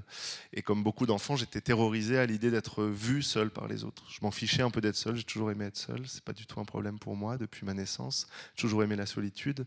Mais l'idée d'être vu socialement par les autres comme quelqu'un de seul était quelque chose qui me terrifiait. Ah, celui qui n'a pas d'amis, celui avec qui personne ne veut jouer. Et donc pendant toutes mes années, ce que je raconte dans le livre au collège, j'ai tenté de, de, trouver un moyen d'être avec des gens et d'être aimé par des gens. Et donc au collège, notamment, euh, j'ai commencé à m'inscrire à, à tous les clubs que proposait le collège, les clubs collectifs. Donc il y avait un club de jeux d'échecs, euh, un club de calligraphie, euh, un club de bande dessinée. Je m'inscrivais à tout, j'allais à tout. Déjà, ça me permettait de ne pas être seul à la récréation, parce que je faisais ça pendant les récréations. Et puis je me disais peut-être que dans un de ces clubs, je trouverais quelque chose qui me distinguera des autres, et ce sera ma, ma revanche contre ces autres, et contre ce que ces autres veulent faire de moi. Donc je cherchais, je détestais la calligraphie, j'avais de l'encre partout sur les doigts, je m'en mettais sur le pull, je m'en mettais... Je détestais la bande dessinée, qui me semblait toujours être l'art des, garçons euh, qui faisaient du football et que j'aimais pas, qui, qui, adoraient tous la bande dessinée. Je me sentais agressé par la bande dessinée, c'était comme la bière. Euh, j'avais beaucoup de mal avec ça. Euh, mais je le faisais. et puis bon, j'étais nul en bande dessinée, j'étais nul en calligraphie, j'étais nul en jeu d'échecs. et puis un jour, quelqu'un a créé un club théâtre. Et je suis allé au club théâtre. C'était écrit euh, Club Théâtre aujourd'hui de midi à 14h pendant l'heure du déjeuner. Euh, apportez votre propre sandwich. Euh, donc j'ai apporté mon sandwich. J'y suis allé. Et puis l'enseignante de français nous a demandé de faire une petite improvisation sur la, improvisation, pardon, sur la scène devant les autres. J'ai fait une improvisation et, et là tout le monde m'a regardé. Et pour la première fois de ma vie, j'avais 12 ans, 13 ans, 12 ans, pour la première fois de ma vie, je me suis senti euh, admiré et aimé par les autres. Et ça m'était jamais arrivé, je pense, même pas dans ma famille ou quoi que ce soit. C'était la première fois que les gens m'aimaient. Je me suis dit, ah, les gens peuvent m'aimer. Et à partir de ce moment-là, le théâtre a représenté une forme de, tempête dans ma vie, où je me suis dit, ça va être le lieu à l'intérieur duquel je pourrais être regardé par les autres et être autre chose que ce, que ce PD. Euh, et donc j'ai tout mis, tout mon temps, toute mon énergie dans le théâtre. Et au fond, j'avais aucune culture théâtrale. Je voulais pas devenir euh, Racine ou Isabelle Huppert. Je voulais être aimé, c'est tout. Euh, et, le, théâtre me donnait cette possibilité-là. Ce que le livre ne pouvait pas me donner, parce qu'on lisait pas, parce qu'on était exclu, parce que lire c'est difficile Lire, c'est difficile. Et souvent, quand on parle de littérature, c'est quelque chose qu'on oublie de dire parce que très souvent, on en parle entre gens qui lisent. La plupart des gens qui sont là sont des gens qui lisent. C'est pour ça que vous êtes ici ce soir. Et on oublie de dire à quel point c'est difficile de lire. Moi, quand j'ai commencé à lire à 16 ou 17 ans, j'y arrivais pas. J'arrivais pas, j'arrêtais au bout de deux pages, j'arrivais pas à me concentrer, je comprenais pas de quoi ça parlait, c'est dur. Et au fond, c'est une compétence sociale qui est tellement transmise à travers la famille euh, à plein d'individus que ces individus ne mettent plus en question ça, la difficulté de la lecture toutes, les dispositions mentales, de concentration, d'attention, tout ce que ça demande, le fait de manier le langage, de comprendre un langage un peu vieilli, si on parle d'œuvres plus classiques du 19e siècle, etc. C'est très dur. Et moi, je n'avais pas accès à ça. J'y arrivais pas. Je m'ennuyais quand je lisais un livre. Je disais les livres, c'est chiant, voilà, comme on, comme on disait dans ma famille, euh, parce qu'on est d'un milieu social où j'avais pas intériorisé tous ces codes de la lecture. Et, et, au fond, là, le, théâtre avait, a, pour moi, et avait pour moi cette beauté, qu'il euh, avait une capacité à accueillir même des gens, pour, il avait une capacité à accueillir des gens même pour autre chose que ce qu'il est. C'est-à-dire, j'étais pas là pour le théâtre, j'étais là pour être aimé. Et au théâtre, c'était possible. Alors que si j'avais voulu faire de la danse classique, il aurait sans doute fallu commencer à 6 ans ou à 7 ans, ou si je voulais être un grand pianiste, il aurait fallu commencer très tôt. Bon, il y a tout un ensemble d'arts et ce n'est pas une manière de dire que ces arts sont nuls, hein, euh, au contraire, euh, mais tout un, ensemble d'arts qui demande une barrière sociale euh, qui est posée là très jeune, alors que d'autres, comme le théâtre, en tout cas produisent pas si facilement, je ne dis pas que c'est accessible à tout le monde euh, comme ça, si facilement, mais en tout cas permettre quelque chose, euh, presque sans, sans bagage. Vous savez, c'est l'histoire que raconte beaucoup de Pardieu sur comment il a commencé. Il dit ben Moi, voilà, j'étais un mec qui traînait dans la rue et j'ai commencé comme ça. Et je connaissais rien au cinéma, au théâtre. Et ça, c'est très rare, les, espaces artistiques qui, qui, offrent ça. À part le rap et le théâtre, j'en connais pas beaucoup. Euh, et, je pense que le théâtre, vous savez, il y a, Sartre a fait un livre sur le théâtre qui s'appelle Un théâtre de situation, dans lequel on lui demande mais pourquoi le théâtre est bourgeois et pourquoi c'est les bourgeois qui vont au théâtre, pourquoi c'est les classes dominantes qui vont au théâtre? Et Sartre répond, mais non, en fait, c'est pas le, là, le théâtre n'est pas bourgeois. C'est plutôt un, il faut plutôt faire l'histoire d'un hold-up de, des classes dominantes sur le théâtre, parce qu'en fait, le théâtre, dans sa forme classique, on pense aux tragédies grecques ou aux tragédies shakespeariennes, euh, c'est un, spectacle populaire. C'est un spectacle très populaire. C'est un spectacle de masse. C'est un spectacle où on s'exprimait pendant le spectacle. Un, et tout à coup, par une forme de processus historique, une classe se l'est accaparée et on a fait comme euh, la consommation d'un vin euh, voilà, de qualité. Euh, comme une manière de dire j'appartiens au monde de ceux qui pratiquent ça. Je pratique le théâtre comme je pratique le chasse-pline. Et, et, au fond, pour moi, il y a cette potentialité-là du théâtre qui peut, qui peut être autre chose. Et comme le rap, mais à part ça, je ne vois pas. Et c'est pour ça que je suis conduit à travailler de plus en plus avec le théâtre aussi, parce que j'y vois la possibilité de, de processus d'émancipation plus fort, ce qui ne m'empêche pas de d'écrire, de, continuer d'écrire, mais je peux faire les deux. Une, dernière question qui, me vient en tête avant qu'on puisse passer à, vos questions. Euh, dans le public, on aura 45 minutes qui seront à votre disposition pour pouvoir, pour pouvoir aller un peu plus loin. Euh, la question que je me posais, c'est quelle est la place finalement du, du fantasme dans cette métamorphose? Et comment est-ce que tu te rêves? Comment est-ce que vous vous rêvez en fait? Hein? On va se rattraper. Oups. Peut-être que je t'ai dit tu aussi déjà. je, voilà. je me suis plus rendu compte. Mais euh, la place du fantasme. Ah oui, je suis euh, criblé de fantasmes et de fantasmes d'une autre vie, beaucoup je ne sais pas, peut-être que pour moi c'est quelque chose de pathologique, peut-être que parce que j'ai, quand j'étais enfant, très jeune, j'ai tellement voulu fuir, tellement voulu fuir ma famille, tellement voulu fuir mon village, tellement voulu fuir le monde de mon enfance, qu'au fond cette euh, envie de fuite, elle est devenue presque une partie de mon ADN, malgré moi, ce qui fait que maintenant j'ai toujours envie de fuir.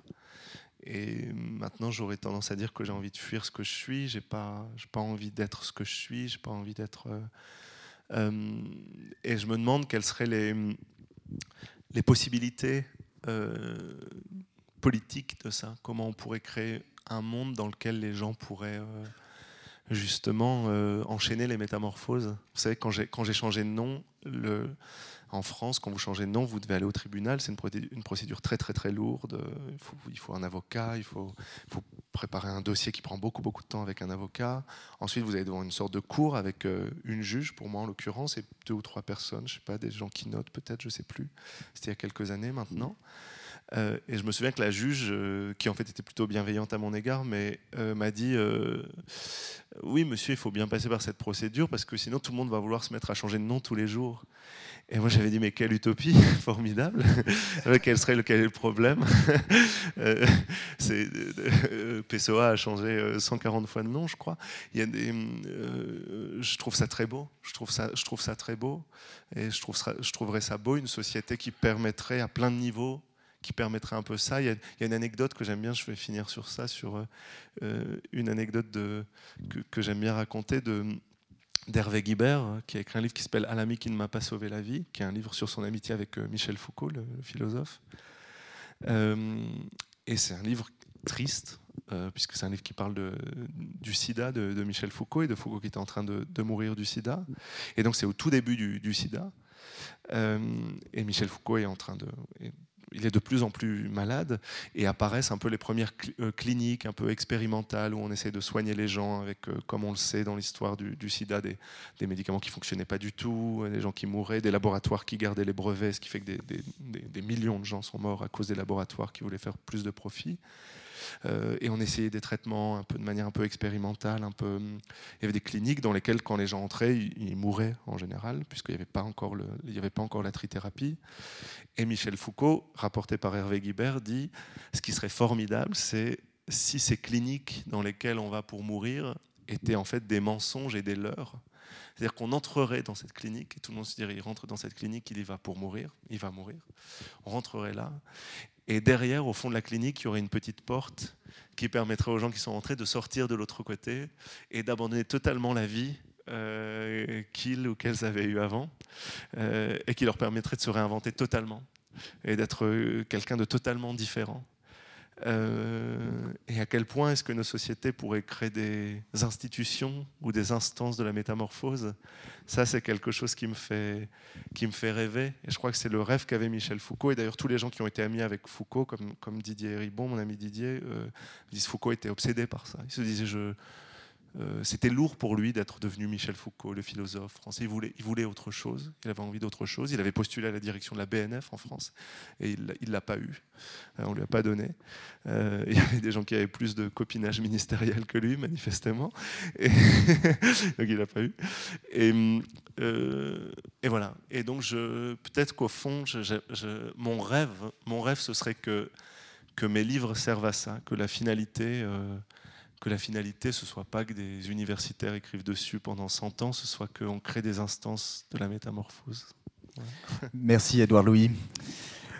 Mesdames et messieurs,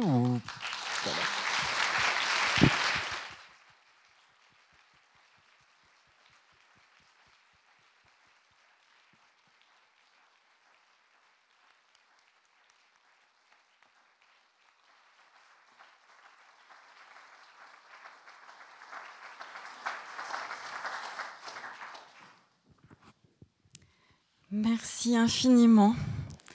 Espérons que le Club 44 puisse être un tout petit peu une instance de la métamorphose. Mais ce que j'apprécie énormément en vous lisant, c'est vous nous appelez à être méfiants vis-à-vis de la culture, mais on sent quand on vous lit que vous êtes très méfiant vis-à-vis de vous-même, sur ce, qui agit vraiment à travers vous, ce qui dénote une vraie capacité de décentration qui est le propre de la condition aussi, je pense, de la métamorphose. Donc merci beaucoup. Il y a déjà une question là notre cher président du Club 44, me sauve de la première question. C'est courageux de poser la première question. Merci. Bon, tout d'abord, j'aimerais vous remercier euh, chaleureusement pour euh, la générosité et la sensibilité de vos, de vos propos. J'ai été euh, vraiment séduit par vos, analyses. Je suis d'autant plus, euh, j'ai été d'autant plus séduit parce que je suis euh, sociologue plutôt bourdieusien, donc je me suis retrouvé dans passablement de, de, vos concepts et je me demande si vous ne devriez pas aller enseigner parfois la violence symbolique et les rapports de classe en sociologie, ça serait quelque chose qui me semblerait utile. Mais j'ai deux petites questions. vous n'avez pas cité Rosemary, Rosemary Lagrave, qui elle aussi est une personne qui a écrit sur son transfuge. Elle est fille d'un ouvrier, sauf erreur, dans, une famille de, dans une famille de 11 frères et sœurs. Et elle devient professeure à l'école des hautes études en sciences sociales. Et elle dit, euh, vous l'avez euh, un peu dit, mais il y a un élément qui manque dans votre propos. Elle dit, pour réussir son transfuge, il faut être euh, gros travailleur, il faut bénéficier, de soutien et puis avoir un peu de chance. On n'est pas parler de chance. Et puis la seconde question que j'aimerais vous poser, est-ce que euh, à travers votre présentation du transfuge, vous n'êtes pas trop dans la reproduction sociale en, laissant, croire qu'il euh, y a une immobilité sociale et que vous êtes plutôt dans l'exception? Alors que je pense qu'il y a ici euh, sans doute beaucoup de, personnes qui sont fils ou filles d'ouvriers ou de postiers ou de euh, de paysans, et puis qui réussissent, euh, qui montent les échelons de la hiérarchie sociale. Merci. Euh, merci. Pour la, pour, pour, pour la première question, euh, j'ai pas parlé du livre de Rosemary Lagrave parce que c'est un livre qui me semble problématique intellectuellement et même un peu malhonnête dans la mesure où son livre est construit sur l'idée qu'elle est une femme qui écrit sur les transfuges de, classe et que les, les femmes n'ont pas pu le faire jusqu'à maintenant ou l'ont pas fait jusqu'à maintenant. Euh, et elle, elle, va le faire. Euh, ce qui en fait est faux, parce qu'il y a beaucoup de femmes qui ont écrit sur euh, beaucoup de femmes qui ont écrit sur ça. On pourrait même dire que c'est les femmes qui ont, qui ont, qui ont rendu possible alors à travers Nierno qu'elle cite en l'occurrence, euh, Assia Djebar, mais aussi des gens comme, comme, comme Violette Leduc, ou des gens encore avant et, dans d'autres pays comme Zoran Hurston, qui, ont, qui ont écrit sur, sur la question du, transfuge de classe. Et je trouvais qu'il. Alors, c'est ce que Michel Foucault appelle le privilège du locuteur, le fait de dire euh, je vais être euh, la première à parler de quelque chose dont les autres n'ont pas parlé, euh, et qui est pour moi une manière de, en se donnant un pouvoir d'invisibiliser les autres. Donc c'est un livre qui m'a semblé assez problématique dans la mesure où c'est un livre que j'ai trouvé anti-féministe en vérité, qui est un livre d'invisibilisation des femmes, puisqu'il consiste à dire je vais faire quelque chose que les autres n'ont pas fait et on fait disparaître des femmes à cause de ça. Je dis pas que c'est seulement ce qu'il y a dans le livre, mais, cette dimension-là, m'a profondément gêné. Et moi, je peux dire qu'en tant qu'homme euh, gay, euh, j'ai écrit euh, grâce à des femmes. et, et, on peut dire d'une certaine façon, il me semble beaucoup plus vrai et beaucoup plus féministe de dire ce sont justement ce sont des femmes qui ont notamment Violette Leduc, si on pense à la bâtarde ou à l'asphyxie, ce sont des femmes qui ont rendu possible le fait d'écrire sur ça. Et j'ai remarqué qu'il y avait ces dernières années en politique justement un, symptôme un peu comme ça qui se reproduit de gens qui disent les autres ne l'ont pas fait et moi je vais le faire euh, et je vais casser un mur du silence et en fait en faisant ça on, jette toute une histoire dans le silence. Donc à, cet égard-là c'est un livre qui m'a semblé euh, euh, euh, problématique, problématique aussi sur la question de, de, la masculinité, par exemple, où je me souviens qu'elle disait euh, Didier Ribon n'interroge pas sa place d'homme dans la société. or, tout son, tout son livre Toi s'est construit sur l'homophobie, un peu en parallèle avec ce qu'on s'est dit ce soir. Et donc la question de l'exclusion de la masculinité, de l'exclusion de, ce qui est considéré comme la masculinité, l'exclusion homophobe, c'est évidemment la question de la masculinité. Donc ça veut dire comme si l'homosexualité tout à coup n'avait aucun rapport avec le, avec le genre, avec la perception du genre. C'est à plein de niveaux, c'est pour ça que j'en parle. C'est un livre qui m'a semblé pas, pas très intéressant. Euh, contrairement à justement à Le Duc, à Ernaud, à Héribon, à, plein, de, plein de gens qui ont, qui ont, qui ont fait ça. Euh, sur, sur, la question de, de la chance, euh, ça je pense que oui, bien sûr, c'est très important. En tout cas, des, je ne sais pas si j'appellerais ça la chance, mais, mais de, de, de, de, configuration qui sont un mélange de surdétermination sociale et de hasard et qui font que tout à coup quelque chose se, se produit. Moi, je le raconte dans Changer méthode, j'ai rencontré Didier Ribon, qui est ensuite devenu un ami proche. donc c'est pour ça que je dis Didier, c'est juste pour vous dire que c'est pour ça que je dis Didier, pas que ça paraisse bizarre. j'ai rencontré, Didier parce que la mère d'un ami m'a emmené voir une conférence de, Didier Ribon. Euh, c'était à l'époque où je vivais dans une petite ville dans le nord, enfin Amiens, euh, où j'avais je lisais quasiment jamais, je lisais pas de livres. J'avais 17 ans, je, je, voulais pas tellement écrire de livres, je voulais pas, j'avais honte de mon homosexualité, je, je la cachais, j'essayais de la cacher le plus possible. Euh, et, et une, la mère d'un ami m'a emmené voir cette conférence. Et ma vie a radicalement changé du jour au lendemain après cette conférence. Euh, j'ai dit aux autres que j'étais gay, j'ai voulu partir à Paris, j'ai voulu écrire des livres, euh, je me suis mis à lire plein de choses que je ne comprenais pas au début, mais euh, la rencontre avec Didier était comme un, moment clé de, de ma vie.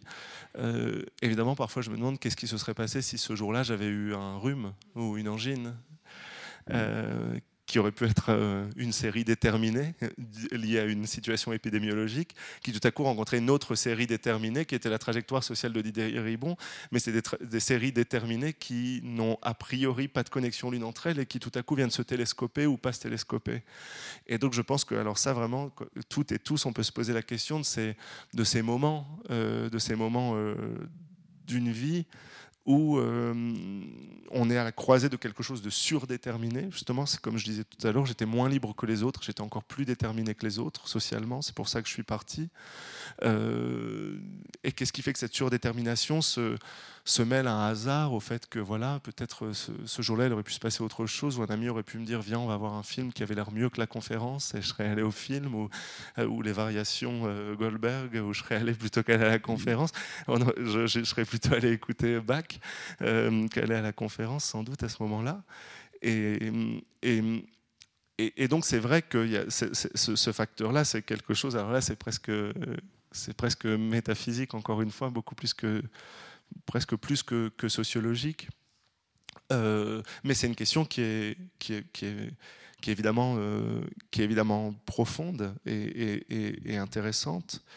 Euh, et sur, le, statut de, l'exception, non, évidemment, justement, de ce que, ce que j'essaie de dire, c'est que euh, ce que j'essaie de dire en, disant que je suis euh, surdéterminé et donc moins libre potentiellement que les autres, c'est que justement, ça veut dire qu'une trajectoire ascendante, elle fait partie du système, puisqu'elle est prise euh, dans un ensemble de déterminations sociales, comme la détermination sexuelle se mêlant à la détermination de classe, la détermination de genre se mêlant à... On sait par exemple que dans les classes populaires, euh, les filles font plus d'études que les garçons même à un niveau où les gens ne font pas d'études, les filles en font toujours plus que les garçons.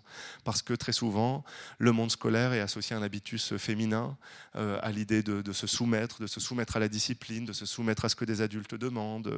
Euh, mon père disait, moi, je n'aimais pas l'école parce que je ne suis pas comme les filles, je ne fais pas ce qu'on me demande. Si on me demande de faire mes devoirs, je ne les fais pas. En gros, je caricature un petit peu, mais, mais au fond, il y avait un, un effet très grand entre la performance de, son, de sa masculinité euh, et l'exclusion scolaire et l'exclusion sociale. Et ce qui veut dire que, euh, euh, d'une certaine manière, les trajectoires, même quand elles semblent être des trajectoires déviantes, comme la mienne, ou comme celle de Didier, ou comme celle d'Annie, ou comme celle de... ce sont des trajectoires qui, en fait, sont produites socialement et essayer de comprendre ce qui a socialement produit ces, ces, trajectoires, c'est, comme je disais, créer une narration moins violente des choses et justement empêcher de reproduire une exception entre euh, une, distinction pardon, entre exception et immobilité. Et donc pour moi, c'est là qu'il faut essayer de comprendre euh, la chose. Euh, et tout en, en, prenant garde à ce que justement le, récit de la métamorphose euh, ne brouille pas le fait que euh, les métamorphoses sont impossibles pour plein de gens, euh, même quand ils ou elles en ont envie. Et je sais qu'on préfère toujours les récits de métamorphose, c'est beaucoup plus acceptable humainement que les récits de destruction ou d'immobilité. et pourtant, il suffit alors là vraiment de regarder un tableau de sociologues comme, ils comme il y en a chaque année. L'immobilité, c'est la règle absolue à des niveaux impressionnants, à des niveaux impressionnants, d'appartenir de, à la même catégorie sociale que la famille avant et que la famille avant et que la génération d'avant. Euh, c'est des, des, des, chiffres gigantesques. C'est vraiment des chiffres. Euh, je crois que c'est combien 160 ans en moyenne pour quelqu'un des classes populaires pour accéder à des. Il y, a, il y a des rapports de l'OCDE à des catégories plus privilégiées. Donc il y en a qui sont déjà là, il y en a qui doivent être 160 ans, plusieurs générations. Euh, euh, et donc l'immobilité, elle est, la règle. Euh, mais ce qui, ce qui m'intéresse, c'est de voir ce qui s'est déréglé dans la règle à l'intérieur de l'ascension sociale qu'on pourrait utiliser pour essayer de subvertir le système en tant que tel. Moi, la question que je me pose, c'est, en tant que transfuge de classe, de quel mécanisme est-ce que j'ai été témoin et comment est-ce que je peux dire et dénoncer ces mécanismes pour faire que l'immobilité soit euh, encore moins grande? Je me souviens quand j'ai publié Qui a tué mon père, qui alors là est vraiment un récit d'immobilité et d'écrasement. Mon père il a 56 ans, euh, il a été ouvrier, il a été balayeur, ça lui a broyé le dos, euh, il respire avec une machine, il peut plus marcher plus de 20 mètres, il est sous assistance respiratoire toute la nuit, il a des éventrations, il a des, il a des, gros problèmes de santé, il a fait un arrêt cardiaque il n'y a pas longtemps, et il n'a pas de maladie. Enfin, tout ça est lié simplement à, la place au monde que lui a réservé la société. Euh, et je me souviens que quand j'ai publié ce livre, notamment aux États-Unis, qui est, comme on le sait, souvent un pays avec euh, toute l'idéologie de la volonté individuelle et de la, euh, du self-made man, etc., des journalistes avaient attaqué le livre en disant c'est lui qui est violent avec son père parce qu'il dit que son père ne peut pas changer. Mais mon père, il ne peut plus marcher et il ne peut plus respirer. Et donc, ça voudrait dire que si je dis non, on n'est pas, pas immobile, on peut le faire, dans ces cas-là, j'accuserais mon père individuellement de dire en fait, tu peux le faire, mais tu ne l'as pas fait, et donc tu es responsable, et donc c'est ta faute à toi si tu ne respires pas, c'est ta faute à toi si tu, ne marches pas.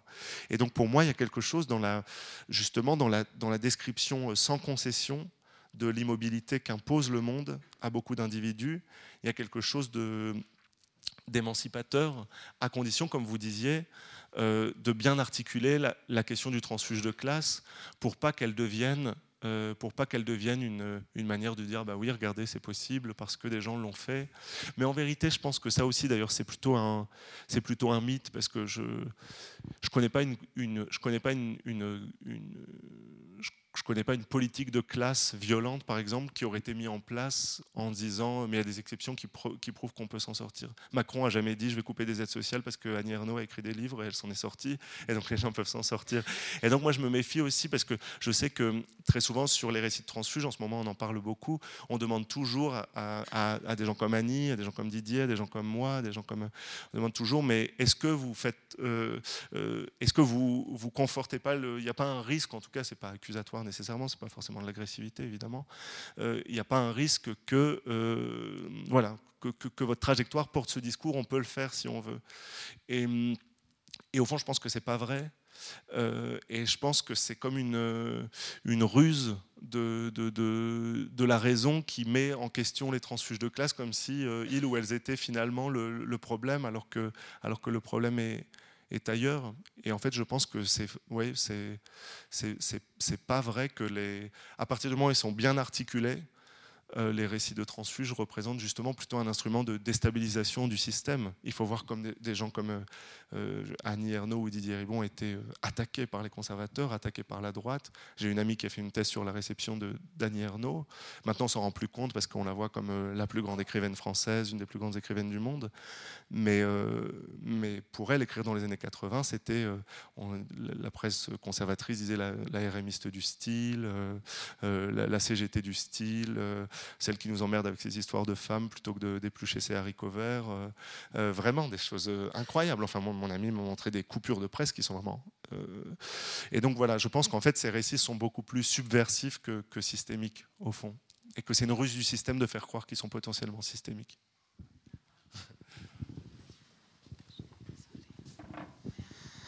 Alors, bonsoir. Oui. C'est Michael. Donc euh, j'aurais une question ou plutôt une réflexion, ou bien peut-être j'aimerais vous entendre peut-être un peu nuancer euh, vos propos, je, ne sais pas. Donc euh, si j'entends bien, vous dites que c'est ce qui a suscité chez vous la métamorphose, c'est en quelque sorte l'oppression d'une classe sur une autre. Mais est-ce que vous ne pensez pas que la métamorphose peut également s'effectuer au sein d'une même classe? Absolument. oui, bien sûr. Je pense que, hum, comme vous dites, il faudrait, quand on fait une discussion comme ça, on, traverse des sujets de, de manière euh, très rapide et rien quand on dit le mot classe ou quand on dit le mot métamorphose, il faudra un séminaire de six mois pour pouvoir définir les termes correctement. Euh, évidemment, par exemple, quand je dis classe dominante ou bourgeoisie ou classe populaire, euh, c'est pas du tout précis. Il existe plein de fractions de classes à l'intérieur d'une même classe sociale. Et justement, il existe des métamorphoses internes à une classe j'ai parlé beaucoup, je vais continuer parce que j'ai beaucoup parlé d'elle ce soir, mais quand on pense à Simone de Beauvoir, par exemple, qui venait de l'aristocratie euh, désargentée, euh, catholique, euh, ultra-conservatrice, avec un père d'extrême droite, militariste, etc., pour elle, devenir une intellectuelle libérée, qui refuse d'avoir des enfants, qui refusait de se marier, qui vivait une vie libre, qui exposait sa vie privée dans les livres, euh, c'est évidemment une métamorphose euh, gigantesque, enfin vraiment gigantesque. Il y a une, scène de, des mémoires de Simone de Beauvoir où elle passe devant l'église et puis parce qu'elle y va depuis sa naissance avec sa famille, elle se dit j'y vais, j'y vais pas, j'y vais, j'y vais pas. Et le moi de son corps a envie d'y aller, le moi de sa tête, de ce qu'elle est en train de devenir, se dit mais je vais pas aller prier. Euh, et, c'est un arrachement, une métamorphose qui est, qui est très grande. Et donc moi je pense qu'aussi, bien sûr, c'est les les, types de métamorphoses euh, internes à une classe, internes à un milieu, internes à... C'est aussi un sujet important et euh, d'une certaine façon, c'est ce dont j'ai voulu parler en, parlant de la métamorphose de ma mère. Moi, ma mère, quand j'écris Combat et métamorphose sur elle, euh, ma mère n'a pas changé de classe sociale, mais elle a changé de vie. elle était malheureuse et maintenant elle est heureuse. En tout cas, c'est ce qu'elle me dit, si j'en crois ce qu'elle me dit. Euh, elle a été heureuse le jour où elle a, quitté mon père. Elle a, rassemblé après 20 ans avec mon père, certaines et certains doivent connaître, mais après 20 ans avec mon père, elle a, elle a emballé toutes ses habits dans un sac poubelle, elle les a jetés par la fenêtre, elle a verrouillé les portes, elle lui a dit tu ne reviendras plus jamais. Euh, et à partir de là, elle s'est réinventée, devenue quelqu'un euh, que je ne savais même pas pouvoir exister. Je ne sais pas si ma phrase a un sens en français.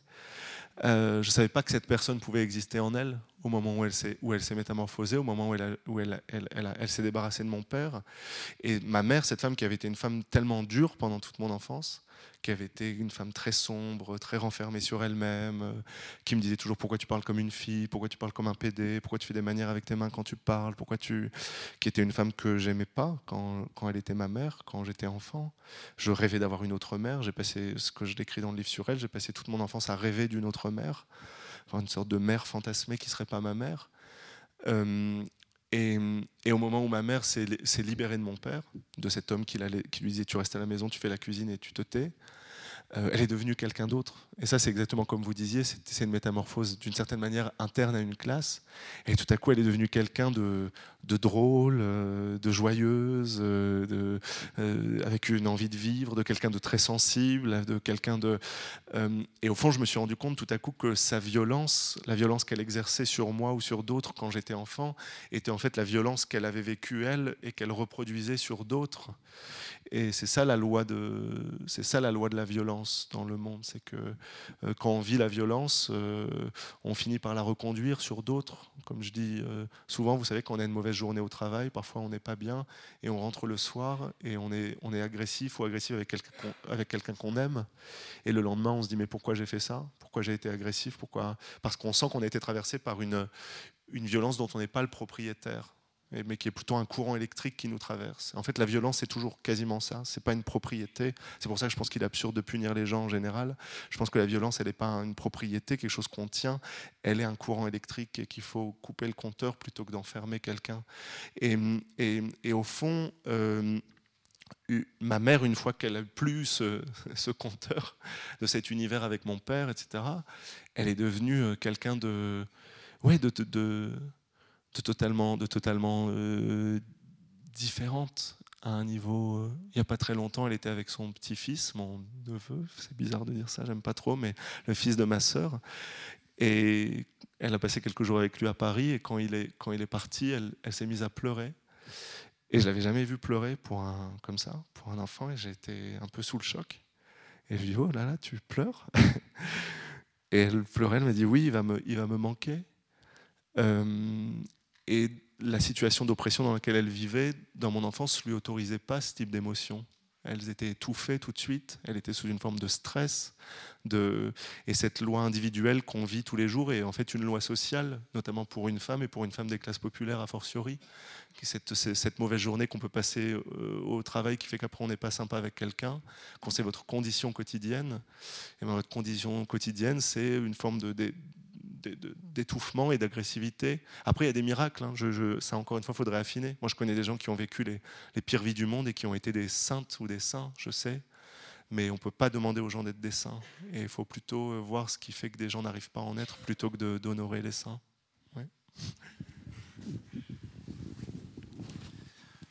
Oui, bonsoir. Moi, j'aimerais vous faire parler du verbe aimer. Vous avez dit quelque chose qui m'a fait presque mal, que au fond, vous, faisiez des choses pendant la récréation, pendant les récréations que vous n'aimiez pas du tout, mais simplement pour être avec d'autres. Et euh, j'ai ressenti que vous aviez, vous avez dit ces mots. Vous aviez une grande souffrance parce que vous n'étiez pas aimé. Je sais qu'on ne peut pas être aimé quand on n'aime pas, mais je sais aussi qu'on ne peut pas aimer quand on n'est pas aimé. J'aimerais que vous, disiez, que vous disiez quelques mots sur ce verbe, non pas sur l'amour, parce que l'amour c'est quelque chose de statique, tandis que le verbe aimer c'est dynamique. Eh oui. Euh, l'amour, euh, aimer, pardon. Euh, aimer, c'est toujours, ça a toujours été très difficile pour moi de parler de, ça, euh, d'aimer l'amour, parce que j'ai toujours tendance à, plus facilement pouvoir parler de ce qui empêche l'amour et ce qui me donne toujours l'impression qu'il peut se passer quelque chose. C'est-à-dire, je me dis, je, parle de ce qui empêche d'aimer, et comme ça, éventuellement, on changera quelque chose et ce sera possible d'aimer. Et souvent, pour moi, le, combat autour de la possibilité d'aimer, il s'organise autour de de, de, lutter contre et de parler du coup de, de, ce qui rend ça euh, difficile ou impossible ou, ou compliqué. Euh, moi, j'ai voulu être aimé comme beaucoup de gens. Ça a été le rêve de, le rêve de mon enfance. J'ai appris à, j'ai pas appris à aimer dans la famille. Euh, je pouvais pas aimer dans la famille. J'étais trop, je pouvais pas aimer mon père, je pouvais pas aimer ma mère. Il, il n'aimait pas ce que j'étais ils n'aimaient pas ce que je représentais, ils comprenaient pas pourquoi ils avaient une forme de monstre comme ça, euh, qui, qui, je veux dire, qui voyaient comme un monstre ce, petit garçon bizarre qui voulait pas faire de foot, qui voulait, euh, qui dansait, qui voulait, euh, qui regardait des photos de garçons sur son téléphone, et, et, donc je l'ai pas appris là. Je l'ai appris, je l'ai appris dans, je l'ai appris dans l'amitié. C'est, ça a été une rééducation à, la possibilité d'aimer qui arrivait plus tardivement pour moi. Euh, et je ne sais pas trop quoi en dire, euh, si ce n'est que, si ce n'est que, oui, ça a été un apprentissage. Euh, ça a été un apprentissage qui s'est fait plus tardivement et, et en même temps, je pourrais dire que dans mon enfance, j'étais terrorisé à l'idée de ne pas être aimé, alors que maintenant, je serais terrorisé à l'idée d'être trop aimé, par exemple. D'un point de vue de la littérature, par exemple, je n'ai pas envie d'être trop aimé, j'ai pas envie que tout le monde aime ce que je fais. Euh, j'aimerais pas, j'aimerais pas pas être attaqué, par exemple. Je j'aimerais pas qu'on m'insulte pas, parce que pour moi, quand, quand, on produit quelque chose en littérature, en art en général. Euh, le, les, attaques ou le non-amour qu'on peut, peut recevoir euh, il est la preuve qu'on dérange quelque chose. Et moi, je serais terrorisé d'être aimé par le Figaro, par exemple. Je me jette, je me, je me jette dans la scène. Enfin, et j'ai envie que des gens, enfin, parce que je veux combattre ce qu'ils sont et les discours qu'ils portent, et, et, ça veut dire qu'il y aura un problème. Et c'est pour ça que très souvent, parce que de fait, voilà, il y, y, a des gens qui m'ont souvent attaqué durement pour mes livres, et des gens qui m'ont défendu aussi. Hein, je ne pas du tout, euh, je pas du tout, je le dis pas comme quelque chose de triste. Et j'ai été défendu par beaucoup de gens. Mais, mais quand, quand on m'attaquait, des gens m'ont dit mais, mais ça va, comment tu fais d'être attaqué? Et moi, je, répondais mais en fait, c'est aux gens qui sont pas attaqués qu'il faudrait poser la question et dire mais tu es jamais attaqué, euh, tout le monde t'aime, tu es aimé, ça va. Tu n'as pas l'impression que ce que tu fais n'égratigne rien au monde? Comment, comment tu fais si tu euh, si tout à coup tu as justement Paris Match et le Figaro qui t'aiment alors que tu penses être quelqu'un de radical Est-ce qu'il ne faut pas redéfinir ta radicalité? Et en fait, il faudrait euh, comme faire une sorte de renversement du régime de l'étrangeté et, mettre l'étrangeté ailleurs qu'où elle est. Et, et, je sais pas, de fait, c'est vrai qu'on pose jamais la question, mais pourquoi tu n'es jamais attaqué? Euh, et, donc voilà, et donc être aimé, au fond, et aimer l'amour est d'autant plus fort qu'il est se définit contre, contre quelque chose, j'imagine. Et, et les gens qu'on aime, on les aime parce que d'autres euh, les détestent. Je veux dire, parce que, non pas parce, comme une conséquence, mais on les aime parce qu'ils portent quelque chose de, nouveau, ou de radical, ou d'important, ou de quelque chose qui nous touche, que les autres ne veulent pas recevoir, ou veulent détruire même, ou ne peuvent pas recevoir.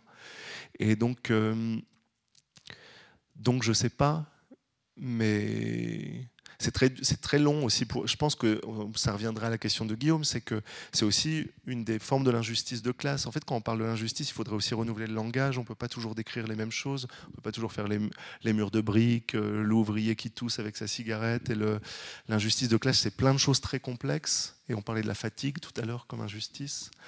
Euh, on pourrait parler du rapport à l'amour, par exemple. on sait que pour beaucoup de, de transfuges de classe, euh, l'idée de vouloir être sauvé par, par des gens, l'idée d'avoir envie d'être aidé est tellement fort que hum, c'est tout un réapprentissage de pouvoir aimer les autres et de, pouvoir les aimer purement et simplement et de pas simplement les aimer en se disant peut-être que cette personne va pouvoir me sauver ou m'aider. Et moi, c'est ce que je raconte dans Changer méthode comme transfuge de classe pendant toute mon adolescence. Il y a des gens que j'ai aimés. J'ai aimé ma meilleure amie au lycée. Euh, mais il y a des gens dont j'attendais qu'il me sauve. Et ça devenait prioritaire sur l'affection ou l'amour ou le fait d'aimer quelqu'un. Et, hum, et ce n'était pas ma faute, c'était parce que j'étais dans un monde où si je voulais faire des choses, j'étais obligé de me battre alors que d'autres l'avaient directement. Et ce qui fait que pour moi, ça a été tout un réapprentissage de, de pouvoir aimer euh, simplement quelqu'un sans, sans, attendre quoi que ce soit. L'amour comme un don gratuit et pas l'amour comme euh, cette personne va me sortir définitivement de mon enfance. J'ai des relations avec des hommes pendant des années parce que je me disais, ils vont me sortir de là. Et j'en ai besoin, sinon je vais mourir, sinon je vais retourner à l'usine, sinon je vais retourner avec mon père, sinon je vais retourner dans le village. Et quand j'avais 16 ou 17 ans, c'était mon cauchemar chaque nuit. Chaque nuit, je me disais, je, vais retomber, je vais tomber, tout ce que j'aurais fait aura servi à rien, tout ce que... Et euh, Abdel a écrit un livre très beau là-dessus qui s'appelle Celui qui est digne d'être aimé. Voilà, donc je peux vous recommander ce livre dans lequel il parle de, de ça, de la difficulté. Il arrive comme immigré marocain pauvre, d'abord en Suisse, puis en France. Et là, il raconte la difficulté de ce que c'est que d'aimer simplement. Et, et c'est encore une fois, ça peut être aussi une forme d'injustice sociale dans la mesure où, où certains n'ont pas cette attente à avoir puisqu'ils sont déjà là. Donc je ne sais pas mais c'est une grande question pour laquelle j'ai que des réponses maladroites. Il y a encore deux questions, je vais les prendre dans l'ordre. Je les ai vues les. Quelle chance vous avez à 28, 29 ans? 28 Ou disons 25, oui. D'avoir encore au programme de la vie l'amour fou qui viendra un jour, je vous le souhaite. Ma question est différente. Vous, avez, vous parlez du transfuge de classe comme un transfuge le plus souvent venant des classes sociales les plus humbles, les plus méprisées, vers une extraction au-dessus. Et, je n'aime pas, ce, manichéisme, mais enfin, voilà, se sortir de sa classe sociale. J'aimerais que vous puissiez nous dire quelques mots sur, ou quelques jalons sur la possibilité d'un chemin inverse. Vous êtes très ami notamment de Geoffroy de la Gannerie, le compagnon de Didier Rébon, il que je crois c'est avec lui à l'âge de 22 ans, ce qui était complètement hallucinant. Donc dans sa famille à lui, ça a dû être un cataclysme hallucinant et c'est à lui qu'il faudrait poser la question. Mais au travers de l'expérience des rencontres que vous avez faites, puisque dans le récit de, euh, Changer méthode, vous, vous expliquez comment vous avez rencontré des gens montant de classe en classe, directeur de banque, euh, avec son, son, canapé en peau d'ours polaire, aristocrate dans un hôtel particulier hallucinant du boulevard Saint-Germain, etc. quel jalon pouvez-vous nous donner sur la possibilité que ces transfuges de classe aillent à la rencontre les uns des autres? J'ajouterais qu'aujourd'hui, le club ou le clan des trois, Didier Ribon, Geoffroy de la Gannerie, Édouard Louis, fait quand même un peu euh, bouger la France et vous êtes, vous êtes qualifié un peu d'un trio euh, très critiqué avec des phrases très très acides à votre égard et surtout à la pensée de, Geoffroy. Voilà, que pouvez-vous nous dire sur la possibilité? Vous savez très bien, puisqu'on se connaît un peu, que moi j'arrive justement un peu comme Geoffroy de, du haut, et que je suis très intéressé par ce parcours. Ben, oui, il y a deux choses. Donc les, deux questions de votre question. La question sur, la, rencontre, je pense que c'est qu'aujourd'hui on est en train d'assister à en fait une transformation, je pense politique assez importante sur cette thématisation euh, des transfuges de classe. C'est pour ça que beaucoup de gens se mettent en parler, beaucoup même de journaux se mettent en parler, qui avant ignoré totalement ce sujet, et une prise de conscience de tout un ensemble de de tout un ensemble d'expériences, de, de, de, de, vécus, de, souffrances, de violences, euh, qui étaient en fait une violence politiquement euh, quasiment passée sous silence. C'est-à-dire en fait on parlait de la, on parlait de la violence de classe, on parlait ou des violences, euh, je sais pas, à travers le mouvement gay, le mouvement LGBT, mais la violence de ce que c'est de traverser des mondes sociaux différents, ce qui en fait, comme vous disiez, est une exception collective, c'est-à-dire une, exception qu'on est sans doute plusieurs à avoir vécu dans cette salle, euh, était en fait euh, une souffrance sans mots une souffrance euh, sans discours quasiment, à part voilà, quelques exceptions comme euh, Violette le Duc, euh, comme Caroline Kestidman en Angleterre qui a écrit là-dessus. et là, aujourd'hui, il y a eu quelque chose de l'ordre d'une prise de conscience qui pourrait produire, j'espère, des effets de, des effets de rencontre, des effets de... de, de, Moi, ce que j'ai vu, c'est que, pour le répondre aussi par une anecdote, c'est que quand j'ai publié Changer méthode, j'ai été confronté à un champ de, destruction auquel je ne m'attendais pas du tout. Pas du tout. C'est-à-dire que j'ai publié le livre, je suis allé dans des librairies ou dans des universités ou dans des lieux comme, comme ce soir, et je voyais des gens qui m'ont dit, euh, ben moi je viens d'un milieu populaire et j'ai voulu faire des études et, et j'ai voulu écrire, mais je ne l'ai jamais fait parce que je pensais que ce n'était pas ma place où j'ai voulu faire ceci et cela et je ne l'ai pas fait parce que c'est pas ma place, où je suis en psychanalyse depuis 15 ans parce que je me sens pas euh, à ma place, je suis pas heureux. J'ai rencontré quelqu'un qui était parti au Japon vivre dans un village euh, parce qu'il avait grandi dans un milieu très très pauvre. Il était allé à Paris, il avait étudié à Sciences Po et là-bas il s'était senti euh, humilié par la bourgeoisie parisienne, par ses enfants avec tellement d'aisance, avec tellement de qui lui rappelaient sans cesse d'où il venait. Et au fond, j'ai découvert, je le savais je savais que ça existait, je sais qu'il y a de la violence de classe comme ça, mais comme un phénomène collectif, de corps collectifs qui ont, eu leur vie euh, radicalement déterminée par ça. Je ne l'imaginais pas à ce point-là ça me donne presque envie d'écrire quelque chose, euh, presque de faire un livre collectif, vous savez, comme fait Svetlana Alexievitch, où elle, interviewe des centaines de personnes, puis ensuite elle les compile, elle en fait des espèces de, livres chorales à plusieurs voix, euh, parce qu'en fait j'ai été surpris moi-même parce que les gens me disaient à, la lecture de, changer méthode. Et donc je pense qu'il y a la possibilité d'une rencontre là entre des, expériences et des vécus et la constitution presque d'un mouvement. Est-ce qu'on pourrait créer un mouvement des, transfuges, exactement comme Violette Leduc dans La Bâtarde dit, est-ce qu'on pourrait créer un mouvement des bâtards?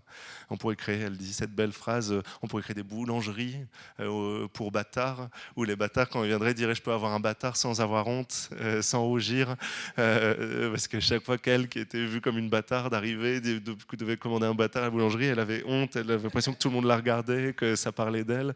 Et donc elle se dit pourquoi on ne crée pas des boulangeries pour bâtards C'est une assez belle phrase de, La folie en tête ou La bâtarde, je ne sais plus quel livre. Et euh, donc voilà, euh, dans quelle mesure est-ce qu'il serait possible de, rencontrer, d'organiser C'est une question, je pense, qui est intéressante. Après, sur le, transfuge de classe dans, dans l'autre sens, euh, on ne peut pas totalement être transfuge de classe dans l'autre sens. C'est Geoffroy qui dit toujours ça, d'ailleurs, lui qui vient d'un milieu plutôt aristocratique, etc.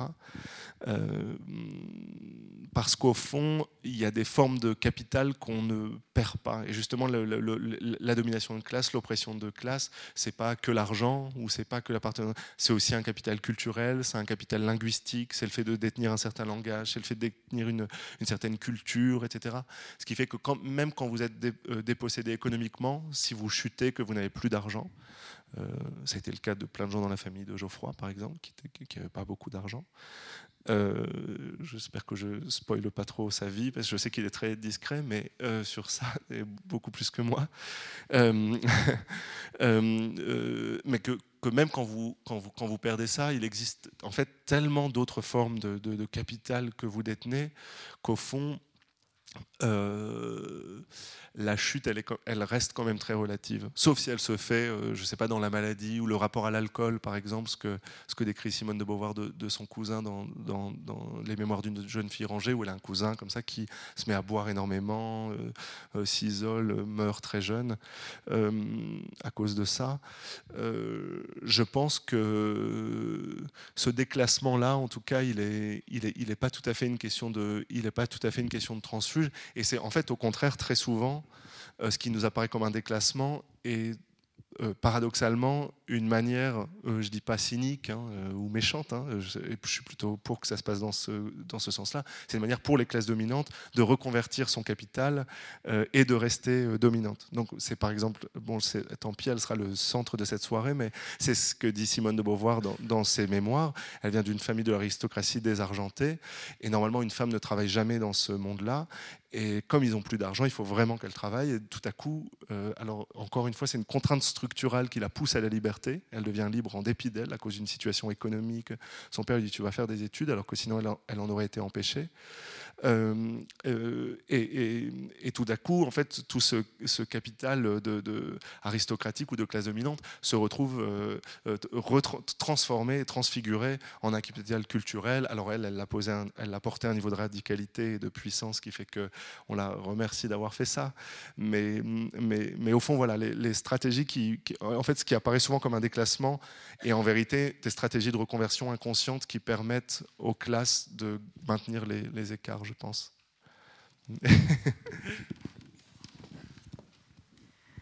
Merci beaucoup. Merci. On avait une dernière question, mais on va l'arrêter là.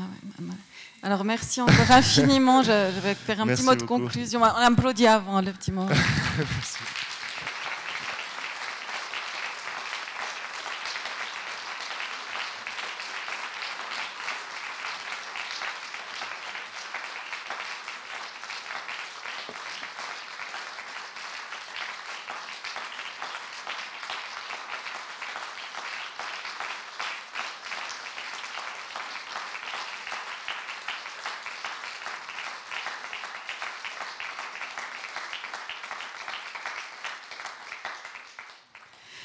Merci encore. Oui, euh, en fait, je rends hommage au TPR et à Jeanne Carnal. Enfin, c'est grâce au TPR que j'ai découvert votre écriture, je l'avoue.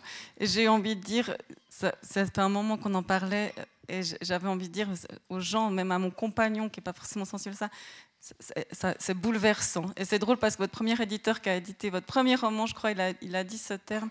Vraiment, vous nous bouleversez. Et, ah, j'apprécie énormément votre sens de la nuance, et de sortir des, logiques binaires et qui, qui exclut pas aussi, la, révolte n'exclut pas la nuance. Donc vraiment, merci beaucoup. Vous aviez glissé le nom de Guillaume Renévet euh, pour euh, cette conversation et je comprends pourquoi. Merci Guillaume, vous étiez parfait à ce poste. Merci encore à nos compagnons de route. On a un autre projet, vous le savez, Big Bands, mais comme il y a des visages qui sont pas souvent ici, je fais de la promotion. On accueillera Hartmut Rosa le 18 mai qui parle de comment sortir d'un sentiment d'aliénation avec le monde en raisonnant avec lui. Barbara Stigler, le 9 juin aussi, qui aussi reviendra sur cette question de transformation, la métamorphose qui n'est pas s'adapter, mais ce rapport euh, du monde à soi et soi au monde, où on transforme le monde aussi en retour. Donc voilà, et bien sûr, tous nos événements sont enregistrés. Et je vous remercie infiniment. Je vous souhaite une très belle fin de soirée. Maintenant, on sait s'éprouver. Une conférence peut changer une vie. Et merci à la technique et à tout bientôt encore une fois. Belle fin de soirée.